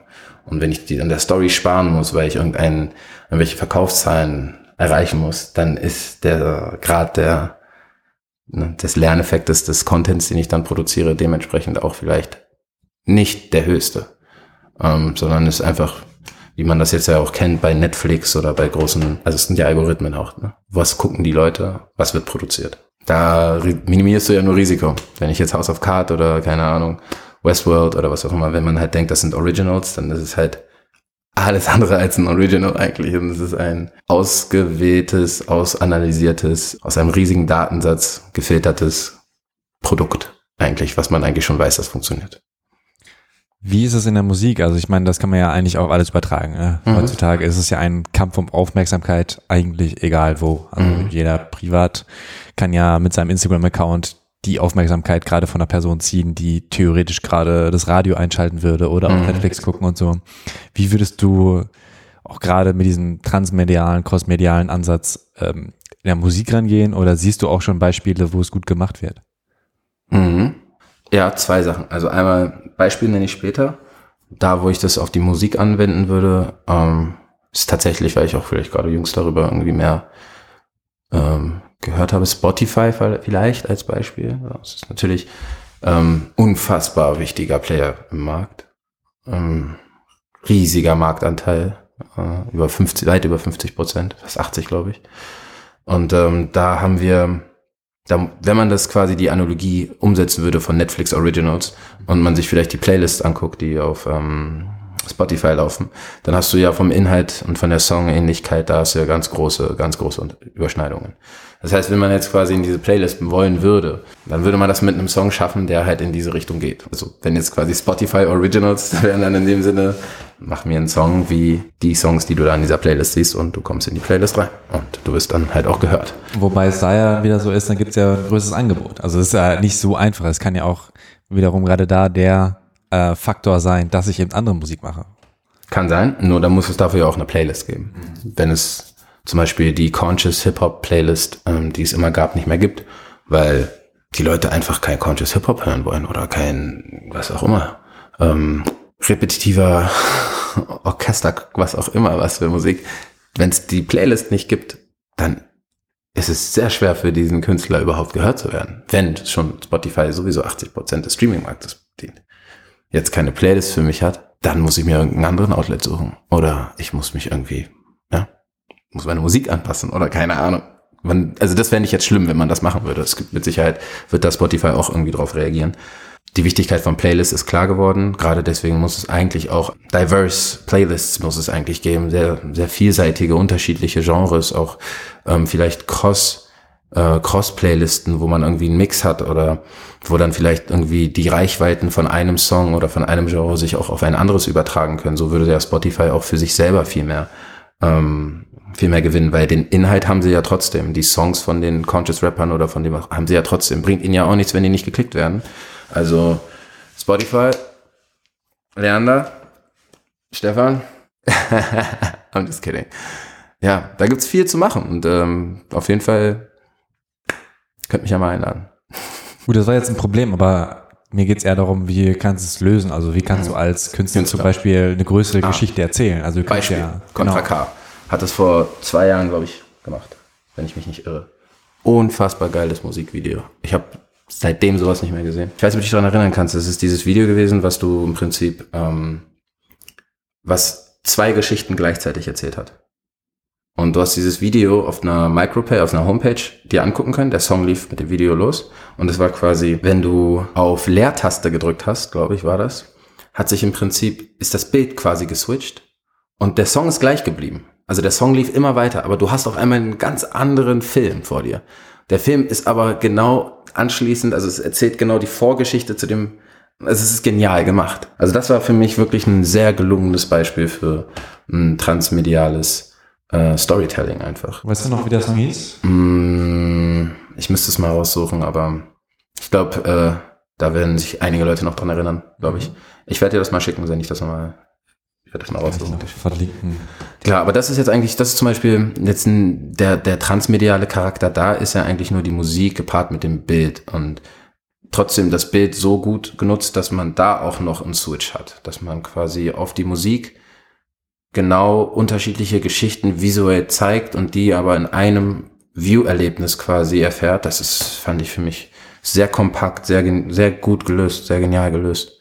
Ähm, es gibt viele Beispiele, wie man ähm, transmediales Storytelling in der Musik eigentlich mehr einbinden lassen kann. Ich finde zum Beispiel die Musik, die man macht. Ah, okay, wenn ich das jetzt sage, das ist eigentlich eine Idee, die ich mit Morten umsetzen wi- will. Muss man nicht spoilern. Ja, die Idee, die, die Idee mal gucken, wie sie, wie, wie sie umsetzen wollen. Aber ähm, es gibt viele Möglichkeiten, einfach zu gucken, dass man unterschiedliche Kunstbereiche sich vielleicht anguckt. Guckt, wie das, wie, wie Elemente in dem Kunstbereich. Max ist auch ein gutes Beispiel. Also er hat ja. Max, ne? ja, also für ihn ist ja auch quasi so, da macht er keine Kunst, das ist Vandalismus. Und äh, wenn man halt sieht, was er macht, so der, also da hinten liegt auch ein bisschen was von ihm, ähm, das er hier gemacht hat. So einfach so eine kreative, so einen kreativen Output, der kann halt alles irgendwie. Der kann Fashion, der kann Kunst, der kann Musik, der kann produzieren, der hat irgendwie von allem so eine Vorstellung und macht es natürlich nicht leicht für ihn, aber so, der wäre zum Beispiel so jemand, der, der kann, der kann, könnte in einem, in einem, in einem, in einer ganz normalen, in einer Fashion äh, Exhibition könnte der quasi mit einem auf mit einer Kollektion und Laufsteg mit Musik und keine Ahnung Performance, da könnte der irgendwie eine ganz neue Art von was weiß ich äh, Musikvideo zum Beispiel draus machen. Denn dann kommen wenn jetzt ich freestyle jetzt gerade Models irgendwie auf dem Laufsteg auf einmal rumlaufen mit seiner Klamotte und jede eigentlich bewegen die sich ja nicht und sind alle tot im Gesicht, aber wenn die Lippen sich quasi bewegen würden und seine Songtexte mitrappen würden. Das ist eine geile Idee, wer auch immer sie haben will. Ja, so ein bisschen Kanye-mäßig, ne? Das wäre zum Beispiel ein bisschen Kanye-mäßig, ja. Aber ist halt die Frage, ob das, ähm, ob das wirklich so zu einem formt. Weißt du, was ich meine? Also, bei, wenn du jetzt äh, erzählst von HY Saga und ich habe da wirklich eine Story, okay, das, das, das fließt so zusammen. Aber bei einer Modenshow, das ist ja schon wieder weit weg, dann kann es halt sein, dass Leute wirklich nur die Mode vielleicht kennen und feiern und überhaupt gar nicht gar keinen Zugang zur Musik haben und so, das ist ja auch nicht schlimm, aber ähm, es ist, finde ich, auch nicht so stark zusammenhängend. Also äh, wenn da irgendwie, wenn man irgendwas schaffen könnte, was halt wirklich untrennbar, so, was wirklich so eine Story ist, ich glaube, das ist schwierig. Ja, In der Musik vielleicht. ja, das ist Auch mal so ein, hey, ich bin gerade im Studio, Instagram-Post, klar, es ist auch ein gewisses Storytelling, aber es nimmt sich ja auch nicht so krass mit oder es ist jetzt nichts, wo Leute total ausrasten, es sei denn, du bist irgendwie seit drei Jahren nicht mehr aktiv irgendwo und dann ist es so ein Comeback-Ding vielleicht. Das ist genau der Punkt. Also es ist, es ist super, ähm, dass du das sagst eigentlich, weil es geht wirklich darum, was für Mittel wählst du aus, um welche Stilmittel oder auch welche Medienmittel nimmst du, um deine Story im besten Fall zu erzählen. Also du musst erstmal eine Story haben. Und wenn du die Story hast, musst du sie dir vorstellen können in unterschiedlicher Sprachen quasi. Und dann überlegst du dir, okay, diesen Teil meiner Geschichte erzähle ich in der Sprache, den Teil in der Sprache, den Teil in der Sprache. Oder vielleicht nutze ich die Sprache auch, während ich den Teil erzähle des Kapitels und nutze jetzt Instagram Story oder was auch immer für Medien, nicht um irgendwie einfach nur kurz irgendwelche Sachen, sondern ich überlege mir da noch einen Clou.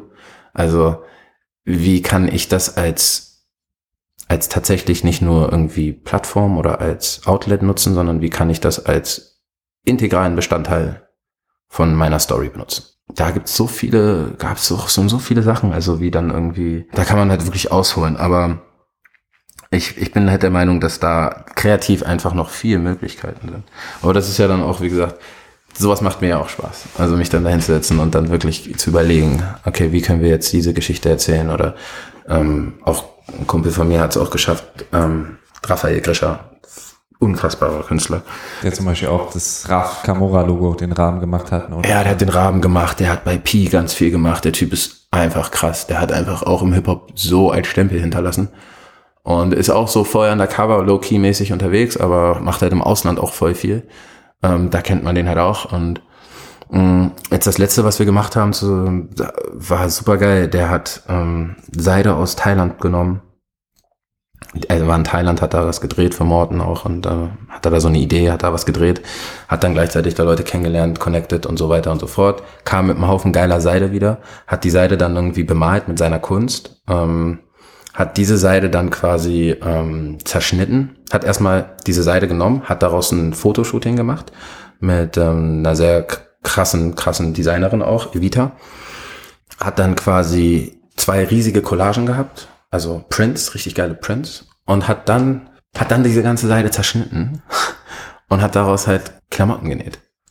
Und dann hast du quasi ähm, einen Schal gehabt oder einen Foulard oder du hast halt ähm, sowas wie, ein, wie so ein Ringschal aus diesem krassen Stoff, das quasi aber auch ein Teil des Kunstwerks einfach ist. Und dann waren wir halt in, ähm, in der Schweiz auf einer Messe und haben das dort halt gezeigt und die Leute sind halt durchgedreht. Die fanden das natürlich super geil. War auch, ist natürlich High-End Fashion, so, ist nicht günstig. ähm, da muss man tief in die Tasche greifen, aber deswegen auch in der Schweiz. Der ist auch Schweizer.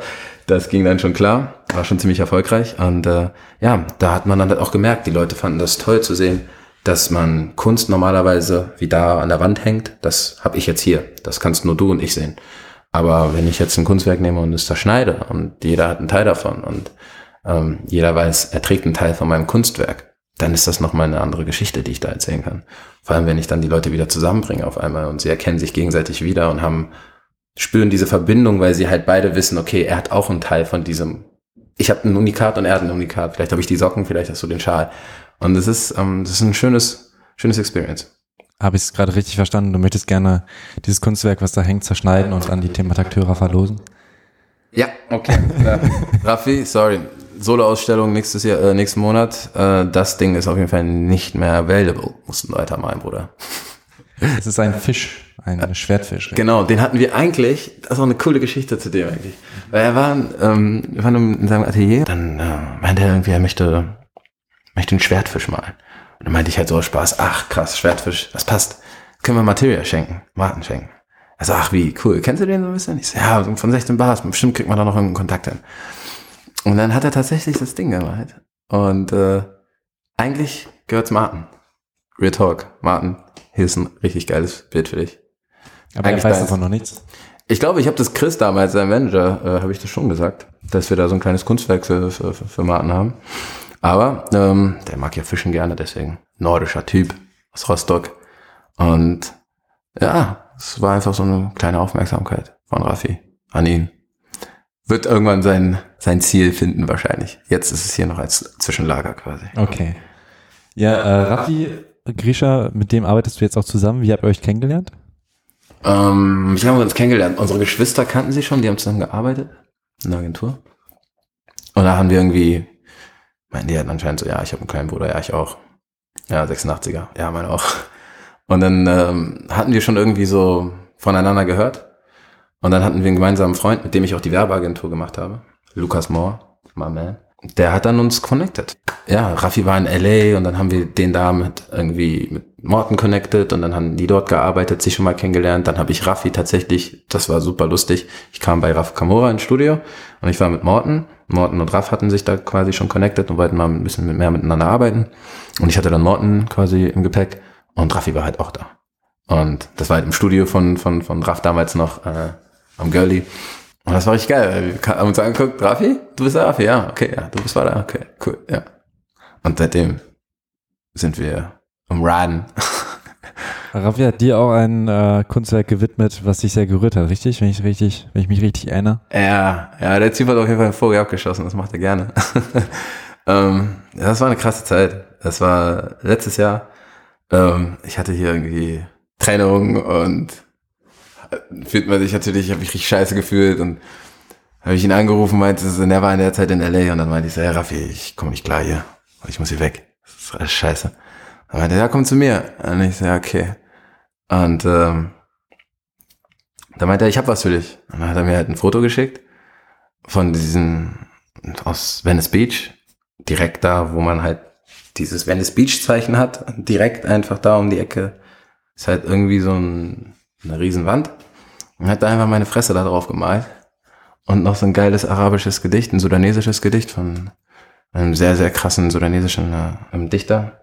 Und dann hat er, ja, hat er mich da einfach verewigt, der Typ. Und hat mir ein Foto geschickt. Das hat mir auf jeden Fall, mich auf jeden Fall ein bisschen aufgebaut. und dann war es halt für mich klar, ich muss dahin mir das angucken und mit dem da ein bisschen Zeit verbringen. Und dann bin ich mit Morton und Chris, Stray Edwards. Der Typ wird auch bald kommen. Das ist ein Künstler, mit dem wir arbeiten. Unfassbares Talent. Musikerkünstler oder? Musikerkünstler. Eine Stimme aus Gold, international, kommt aus North Carolina, ist Native, Eltern Opernsänger, die krassesten der Welt irgendwie, Native äh, Afro-American Opernsänger. Sick, einfach nur sick. Also, Typ ist irgendwie, glaube ich, seit fünf ist oder seit er vier ist, ist er auf irgendwelchen Bühnen und hat Musik gefressen, hat, ja, mit dem sind wir nach L.A. und mit Morten, haben Mucke gemacht, Raffi besucht. Videos gedreht. Geile Sache gemacht. ja, das war sehr prägend, der Trip. Und wie arbeitet ihr jetzt zusammen? Äh, Raffi und ich sind ein bisschen, weil wir halt, wie gesagt, aus dieser Musikbranche halt sehr viel Erfahrung so mitgenommen haben und auch Negativerfahrung so in der Hinsicht, was man halt nicht, das ist, worauf man einfach keinen Bock mehr hat. So. Zum Beispiel? Mm, ich habe keinen Bock mehr darauf, dass ich irgendwie mich um irgendwelche Kleinigkeiten kümmern muss, die vielleicht irgendwie nicht notwendigerweise von einer Person gemacht werden müssen, sondern eigentlich auch von einem Künstler selber gemacht werden müssen. Und so, ich räume halt nicht mehr Leuten hinterher großartig und ich bin auch nicht mehr irgendwie Mädchen für alles und für Babysitter, Babysitten ist so ein bisschen, ich habe es schon so ein bisschen hinter mir und trotzdem babysitte ich gerne noch, aber nicht mehr so wie früher. Wir arbeiten so zusammen, dass wir gesagt haben, okay, wir haben ähm, diese Erfahrungen gesammelt ich habe gesagt, ich möchte kein Label mehr machen. Ähm, er hat gesagt, cool. Ich äh, habe ihm gesagt, wir haben so viele Künstler auf der ganzen Welt. Der Typ ist auf der ganzen Welt. Ich bin immer unterwegs. Lass uns diese ganzen Künstler irgendwie probieren zusammenzuhalten. Ähm, immer wieder die Künstler miteinander zu verbinden, denen Möglichkeiten geben. Und lass uns lieber so ein Safe Haven. Safe Haven, ja. Heaven wäre auch geil, aber Haven reicht auch erstmal. Ein sicherer Hafen. Genau, für Künstler, dass man da wirklich nicht das Gefühl hat, man ist in einem Label oder man ist in einer Agentur oder und nicht nur für Künstler, sondern auch für Freischaffende und für Entrepreneurs und alle möglichen Leute, die wie wir sind. Ja, das hat sich echt schön entwickelt. Also es ist natürlich noch schwer zu definieren für die Leute manchmal, ne? weil ein Künstler dann immer noch mit der Einstellung reingeht, er ist jetzt bei einem Label, aber spätestens, wenn die Musik verkauft wird, wird er sehen, ne, das ist ja doch ein bisschen was anderes.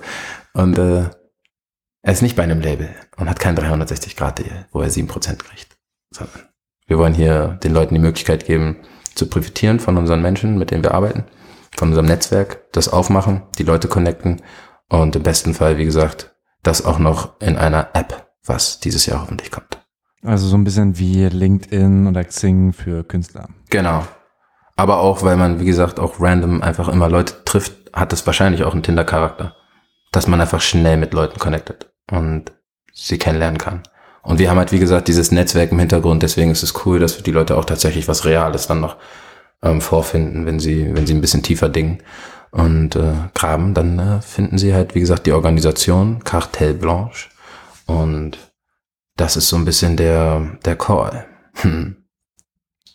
Du hast äh, in einem Interview damals gesagt, wenn ich an Kreativwirtschaft denke, dann kommen mir die Herrscharen von Nerdbrillen tragenden, Mac-schwingenden Designern, Gestaltern und Projektmanagern aus den frischen Venture Capital Firmen in den Sinn, die sich zurzeit an jeder zweiten Ecke in Berlin Mitte tummeln. Bist du mittlerweile Scheiße, selbst so einer? Oder habe ich das gesagt? Das ist in irgendeinem äh, Osnabrück ah, okay. Print-Interview. Ah, okay. Holy shit.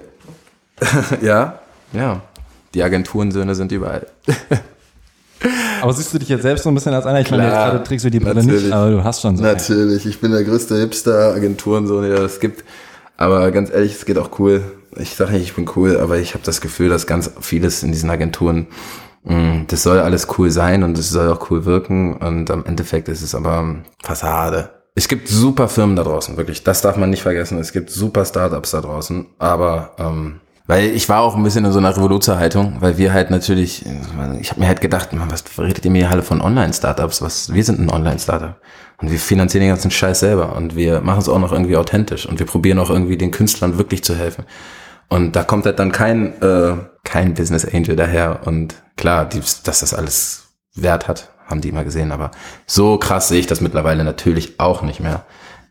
Ich war Damals ja auch noch in Osnabrück. Genau, da habe ich ja habe ich ja nur aus der Ferne gehatet. Jetzt bin ich hier In ich ja- Berlin, wann bist du hier hingezogen? 2012, 13 in dem Switch. Also auch schon relativ spät eigentlich, ne? Ja, ja, aber ich war davor immer schon hier. Ich wollte eigentlich auch nie nach Berlin ziehen. Ich wurde, Ramon hat mich irgendwann angeguckt und meinte, wir haben so Fahrtkosten uns angeguckt. Und ja, okay, der muss nach Berlin ziehen, das ist viel zu teuer. Als dann jetzt Sequence losging, das neue Projekt, der muss auch nach Berlin und der muss auch nach Berlin. Und dann waren wir bei mir, guckt er mich an, ich so, auf keinen Fall, also doch, musste. Ja, okay, alles klar. Hatte ich dann doch schon noch ein bisschen Bock, aber hat ein bisschen gedauert. Aber es war geil. Fettes Townhouse, Joko als Nachbarn, Harpe Kerkeling um die Ecke. War witzig. Ein Haufen Jungs in einem viel zu teuren Viertel und viel zu viele Gangster-Rapper in die Hut gebracht. Echt? Auf jeden Fall. Wir haben es richtig auseinandergenommen. Die Rumitzburger Bucht. Ah, ja, ja, ja, können wir uns nicht mehr blicken lassen. Was habt ihr denn gemacht zum Beispiel? Was haben wir gemacht? Wir haben ähm, halt dieses vierstöckige Townhouse gehabt und haben uns da halt wirklich, äh, haben dann ein Studio reingebaut, ein Filmstudio und dann haben wir angefangen, wie jetzt zu drehen. Dann hatten wir da irgendwie draußen Lichtbeleuchtungen, die ganze Nachbarschaft hat dann einfach war kurz mal hell für einen Abend. Und äh, ja, dann hatten wir da die, die Late-Night-Shows, wir haben Partys da veranstaltet, wir haben irgendwie unsere Meetings teilweise da gemacht, aber auch einfach da gelebt. Und also wenn man dann im, im Basketball schaut, sich so sein, seine Würstchen im Sommer oder sein Steak berät und dann so Architekturklassen dann einfach neben einem stehen und sich das Haus angucken und äh, man, die denken, man ist da gerade eingebrochen. Das ist meine Schwester, dachte ich, bin da eingebrochen. Ach ja. Aber nee, das ist, ähm, wir haben einfach wirklich diese, wir haben das Geld nicht auf den Kopf gehauen, aber wir haben auch wirklich nicht gesagt, wir packen uns das jetzt irgendwo unter die Matratze oder so, sondern wir, wir machen jetzt einfach geilen Content. Und siehe da, mit Sequence hat das ja auch echt gut funktioniert und mit Schurestein Papier hat das super funktioniert. Ich habe das, wie gesagt, am Anfang begleitet und habe es dann übergeben auch an Ramon und an Paul, der einen super Job gemacht hat und das als äh, Regisseur dann halt auch unfassbar krass gemacht hat. Und ähm, mit Sick war das äh, der, der, der Protagonist. Die haben einen Grimme-Preis bekommen. Ja, da bin ich, bin ich schon stolz. Dass man sagen kann, hey, man hat jetzt auch irgendwie im Establishment so ein bisschen äh, die Anerkennung auch bekommen für sein, für sein Tun und Schaffen. YouTube hat das dann immer schon gewusst und immer einem auch schon probiert zu helfen und so, aber ah, das war schon, war schon funny time in Berlin, first year. Jedes Mal, wenn ich dich sehe, hast du auf jeden Fall immer Anekdoten am Start. Und ich glaube, es werden immer mehr. Jetzt wollen wir noch ein paar von deinen Highlights hören. Anekdoten ist wie mit Witzen. Ich bin da ganz schlecht drin, weil ich die einfach immer vergesse. Mit Morten habe ich einfach viele Geschichten, weil ich mit Morten viel unterwegs war. Ob das jetzt Barcelona war und ähm, Was war in Barcelona? ähm, in Barcelona ist einfach so viel passiert. Wir waren da mit einem Haufen Leuten, in Produktion halt, haben da Filme ge- gedreht für, für mit Morten, Kurzfilme. Wir hatten halt einmal so eine, so eine riesen Villa mit Pool, und hast du nicht gesehen. und äh, haben da halt irgendwie abgehangen und da gedreht und da gefilmt. Es ist passiert einfach die ganze, ist einfach absurde Atmosphäre, wenn man die ganze Zeit in so einem in so einem Gaga-Mode ist und man produziert, aber auch, äh, Morten hätte sich halt, er fährt einfach selten Auto, sagen wir mal so. er hat sich so ein Cabrio gemietet, ist damit durch die Wüste geheizt und wir filmen und auf einmal fängt er an zu driften und gibt Gas ohne Ende und fährt über so einen Huckel. Und ich sehe nur aus der Ferne, dieses Auto hebt ab, Cabriolet, Morten natürlich nicht angeschnallt. Und ich sehe wirklich original, wie sein ganzer Körper aus dem Auto nach oben abhebt. Und er, er, er stand halt für mich, saß er kurz so in der Luft auf so einem unsichtbaren Stuhl mit dem Cabriolet und dann wieder ins Auto rein. Und das war zu geil. Und in LA hat er, haben wir einfach nur so viel erlebt. Man ist mit einem Monster Truck durch den Wald gefahren. Das wollte er aber oder ist er Ja, ich weiß es nicht genau, ob er das wollte. Ich glaube, es war dann am Ende so, er musste fahren, glaube ich, mäßig. Weil die Family, die dann, also bei der wir waren, die waren dann so, ja, fahr du doch so. Und Morten so, alles klar. Fährt halt diesen Monster Truck durch irgendwie, keine Ahnung, wie viel, 30 Grad Steigungen durch den Wald und Wie kam er denn da überhaupt rein? ist ein Kumpel von uns, hat da oben eine Farm und da kommt man halt nur mit einem Monster Truck fast. Und da immer so ein Four-Wheeler und ähm, da kommst du halt damit dann hoch auf dieses Anwesen. Egal wo Morten hingeht, muss man sich vorstellen, er hat einfach einen Laptop dabei. Wenn irgendwas zu lange dauert, macht er den Laptop auf, macht sich Kopfhörer ein und macht Musik. Produziert irgendwas, arranged irgendwas. Wir sind da hoch in diesen Wald, auf dieses Anwesen, in, wo Leute halt irgendwie arbeiten. Das tun die alle in so einem Wintergarten. Morten geht rein, baut natürlich erstmal ein Studio in den Wintergarten. Es hat keine drei Stunden gedauert. Da hat jeder, jeder, der dort gearbeitet hat, der Koch hat sogar gerappt. Hat auch dann direkt einen Rappernamen bekommen, dann waren die eine Crew, dann haben die einen Song gemacht, hätte nur noch wirklich gefehlt, das direkt hochgeladen auf Spotify und iTunes. Morten ist einfach geil, man hat mit denen einfach echt immer eine gute Zeit und mit Raffi sowieso auch mit Raffi in der Wüste und den Jungs auch. Und, Gott, das war ein bisschen krank, ja. Es ist einfach zu viel passiert in meinem Leben, aber ich habe viel Spaß gehabt. Viel Spaß gehabt. Und dafür bin ich dankbar. Viele gute Geschichten, viele gute Erinnerungen. Und alles überlebt. Alles überlebt, das ist auf jeden Fall, das ist für mich das Bemerkenswerteste. Dass ich die ganzen Scheiße überlebt habe. Also du hast mir ja auch schon davor gesagt, dass du ein bisschen Schiss hattest mit den ganzen Leuten nach Barcelona, aber dass du dich da jetzt auch ähm, nicht irgendwie als, auch da nicht als Babysitter oder so gesehen hast, sondern einfach mitgegangen bist. das war der größte, größte, geilste Move überhaupt. Das war ja immer der Call, hey ja. Morten war einfach nur zu mir so, hey, warte, komm einfach mit, chill so. Ich will dich einfach nur dabei haben, so, wir können Mucke machen und so. Ich so, ja, okay, ich habe viel gerade zu tun mit diesem Krypto-Projekt. Und dann war das aber gut, lief alles gut. Dann meinte ich, hey, Digga, so kurz, ich hatte erst abgesagt, kurz davor zugesagt, ich bin auch dabei. Weil die hatten schon Tickets gebucht und so. Naja, ich will jetzt keine Namen nennen, Lerne, aber ähm, er war dann auf jeden Fall doch ein bisschen anderer, anderer Trip als erwartet. Hab dann doch sehr viel gemacht, aber es macht mir halt auch Spaß, mit, weiß, mit Morten zu arbeiten. Ist sowieso cool. Er wollte mir das nicht zumuten eigentlich, er wollte nur, dass ich chille, aber im Endeffekt haben wir die Sache gewuppt, so wie immer. Teamwork makes the dream work, haben eine geile Sache auf, auf die Beine gestellt und Babysitten nicht unbedingt, aber einfach viel organisatorisches, viele so Fahrten hier, da irgendwie, wer fährt, Auto besorgen, Equipment besorgen, so Sachen halt. Aber wir haben da alle an einem Strang gezogen und äh, ich habe neulich das das Footage, das erste Footage gesehen. Das ist gar nichts veröffentlicht. Nee, nee, nee, nee, nee, da kommt ein Film auf euch zu. Ja, ich freue mich auf jeden Fall. Und es wird Mortens Jahr. Dieses Jahr wird Mortens Jahr. Diese Rollenverteilung ist bei mir halt nicht so klar definiert. Und irgendwann war ich halt auch mit dem im Studio und habe halt auch Musik mit denen gemacht. Und normalerweise hinterlasse ich halt irgendwie irgendwo meine Spuren immer und habe hier mal irgendwie einen Chorus oder da eine Melodie oder hier mal irgendwie ein cooles Bild, Metaphern oder sowas auch immer. Songwriting halt, wenn man es so übergeordnet nennen möchte. Ja, dann hatte ich halt irgendwann auf jeden Fall einen Song und das war, das ist auch eine witzige Anekdote, wie Morten dann irgendwann zu mir meint, ey, warte, so, ich zeig dir jetzt mal Global Players, das Release mit mir und Modi.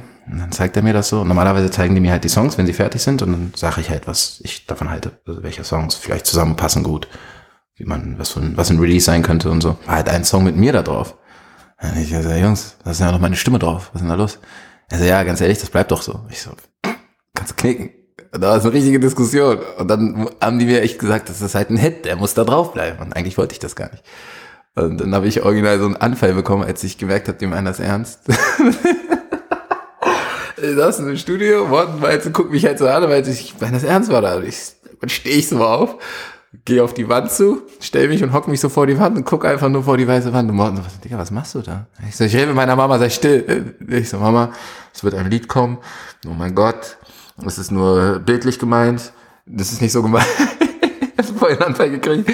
Äh, Morten hat sich nur totgelacht und dann haben wir einen Song rausgehauen. Und Ist ein Hit geworden. ist ein Hit geworden anscheinend. Und irgendwann waren die Jungs auch auf Tour und ist eigentlich eine, ein langsamer Song, aber irgendwann meinten die so, ey, warte, der Song geht hier, das ist ab. Die Leute machen die ganze irgendwelche Moshpits und so. Du musst auf Tour kommen. Dann bin ich nach Hamburg gegangen, hatte meinen ersten Auftritt. Die hatten mir dann auch einen Flyer gemacht. Mit meinem Babyfoto auf dem Flyer drauf. Young Paper. Ganz geil. Äh, Shoutouts an Rob an dieser Stelle.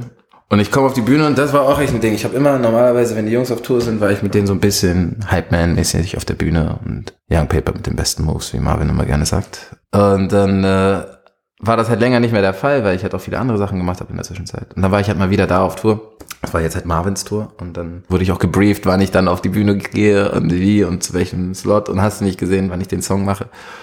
Und dann meinte dann Jenny so, ja, guck dir mal die Show von den Jungs an, die ist voll geil geworden. Und Modis und Mortens Show war immer so, wir waren immer zu dritt auf der Bühne dann. Dann äh, habe ich mir das angeguckt, Morten hat mich auf einmal gesehen, der wusste nicht, dass ich da bin, hat mich gesehen und sagt dann direkt so, okay, Young Paper auf die Bühne. Ich so, Digga, das ist noch nicht der Zeitpunkt. Und ich stehe auf einmal in der Bühne, ich weiß gar nicht, was geht, bin überhaupt nicht vorbereitet, habe noch nicht einen, ich habe noch nie diesen Song gemacht, noch nie live gemacht. Ich habe den noch nie selber gerappt. Stehe ich da, krieg das Mikrofon in die Hand, dann kommt auch noch Marvin zu mir, sagt mir so, warte, Stage Dive, jetzt. Ich soll den Song machen, Stage Dive, was ist denn los mit dir? Ich bin einfach so hochgesprungen und einfach direkt so zwischen so zwei Leuten wieder auf dem Boden gelandet, so. Das war mein erster Stage Dive, ich bin einfach so ins Publikum gesprungen. Aber jetzt nicht auf die Fresse gefallen. Das war schon cool. Dann stand ich da so, dann bin ich wieder hoch auf die Bühne und dann am Ende bin ich halt wirklich auf die Fresse gefallen. Aber ist niemandem aufgefallen. Beste, beste Move getarnt ohne Ende. Zum Ende des Songs bin ich einfach über die Monitorbox gefallen und dann wirklich so wie so ein Baum einfach nach vorne gekippt. Und eine arme Seele hat mich so gesehen schon und wusste, okay, das macht er nicht absichtlich gerade. Und der hat mich so aufgefangen und dann hat er mich so weitergerollt und dann auf einmal war Stage Diving angesagt. Und es ist auch ein legendäres Foto entstanden, wie ich äh, auf dem Rücken liege und singe. ja, so Faxen. Und äh, für die Jungs bin ich eine Muse und äh, für Leute, die in der Industrie sind, bin ich halt ein Netzwerkmanager. Ja, Muse und Netzwerkmanager, Ja. das äh, sind doch schöne, schöne Schlussworte, würde ich mal sagen. Oder hast du noch was, was du gerne loswerden möchtest? Mm, Dein Format ist cool, muss ich ganz ehrlich sagen. Richtig cool, dass du dich interessierst für die Leute auch vielleicht, die jetzt nicht unbedingt äh, die miesen Hits haben, obwohl gut, Ja, ein Paper halt. Ne? das ist der andere. Ist, ich bin jetzt ja hier als Wader. Das dachtest du. Die Überschrift wähle ich ja am Ende. Ne? Äh, okay, das ist auch wahr. Ja, vielleicht wird's auch eine Young Paper äh, Hybridgeschichte. Nein, ich finde es cool, dass du, dass du dir da, wie gesagt, die Mühe auch machst und das Interesse auch da hast. Und ich glaube, für die Leute ist es auch immer interessant zu sehen, wie, so, wir sind ja alles Menschen eigentlich nur und manchmal fragt man sich, okay, wie hat der das gemacht oder was ist denn das für ein Typ oder da sind ja manchmal die Vorstellungen immer so ganz, ganz, ganz weit und absurd. Vor allem, wenn das so unerreichbar für manche Leute, so dieses 16 Bars Ding war für Leute irgendwie voll weit weg. Und gedacht, wir sind irgendwelche Millionäre und ich bin am Barkeepen und bin da so am Cocktails mix, denke, was für Millionäre, wo die am Hasseln sind wir. Aber wir sind alles Menschen und äh, ja, es ist immer cool, wenn man da noch mehr, noch mehr Angst vorm Kontakt oder so zum Beispiel verliert oder auch so ein bisschen diese Vorstellung, dass alles so weit weg ist, ist nicht so weit weg. Muss wirklich Einfach machen. einfach machen, einfach machen, Buddy. Vielleicht noch, was du dir für die ähm, Musikindustrie auch gerade in Zukunft wünscht. Also für die Musikbranche, also für die Major-Industriebranche oder die Plattenindustrie wünsche ich mir eigentlich das, was gerade passiert, nämlich Revolution. Könnte ich mir noch besser vorstellen. Ich hätte aber auch Bock, dass die Plattenfirmen mal selber jetzt einfach mal so diese, diese wirklich veraltete Vorstellung jetzt einfach endgültig ablegt, endgültig ablegt und äh, wirklich einen, einen Weg findet, vielleicht mit Künstlern neuen Aufschlag zu finden. Weil es ist genug, genug Nachfrage da, es ist, glaube ich, auch genug Geld zu verdienen. Und ich glaube, es ist so an der Zeit, dass auch Innovation bei den Majors wirklich groß geschrieben wird und auch innovative Wege gehen. Ich weiß, es ist schwierig, weil es alles zentralisiert ist und dies und jenes und was auch immer. Aber, wie man schon irgendwie jetzt gerade an dem Krypto-Thema merkt, wir leben in Zeiten der Dezentralisierung und das ist fast unaufhaltsam hoffentlich. Ich wünsche mir neue, gute Musik, ich wünsche mir m, bessere, qualitativ hochwertigere Musik. Ähm, es ist schon geile Musik da, aber es wird noch mehr Gutes hoffentlich geben in Zukunft. Ich freue mich darauf, wenn ähm, wir in Deutschland noch mehr auch Rap aus, wie gesagt, aus allen, aus allen Feldern, aus allen Genres, mit allen, aus aller, mit aller Couleur auch fördern und pushen und äh, ja, einfach offen bleiben als Kultur. Ja, Wada Salah Eldin, vielen Dank für das Interview. Gerne mit Herz, Brudi.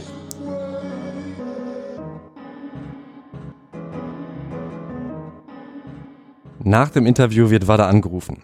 Es ist Marvin Game per FaceTime aus den USA. Fragt, wo genau er in Venice Beach Grishas Wandgemälde von Wada findet. Anschließend kocht Wada für uns, zeigt mir Musik und wir machen noch ein paar kreative Fotos. Aber auch in den Monaten danach sehen wir uns immer wieder. Ich bin zufällig in Stuttgart, als Grisha dort eine Vernissage hat. Wir machen ein Foto von einem Bild, das ich aus Wadas Wohnzimmer kenne und schreibe ihm, wo ist dein Fisch jetzt? Einen Monat später sehe ich die Carte Blanche Truppe wieder. In der Panke bringen sie John Noan und Stray Edwards auf die Bühne. Wada heizt die Menge an, trägt dabei einen Pulli aus der Mr. Max Kollektion, die Kim Fischer und Screwed Club an dem Abend vorstellen. Wada influenzt mich auch einzukaufen, aber in weiß. Vielen Dank, wenn du bis hierhin unsere Geschichten gehört hast. Mein Name ist Tobias Wilinski. Ich bin gespannt, wie es mit Emma Ready, Screwed Club und Cartel Blanche weitergeht. Wenn dir das hier etwas zu viele Infos waren, geh auf thematakt.de. Da kannst du alles nachlesen und die Biografie von Wada Salah Eldin hören. Ich freue mich, wenn dir diese Folge gefallen hat. Abonniere den Thematakt Podcast, bewerte ihn auf iTunes und wenn du Künstler bist, bring deine Kunst raus.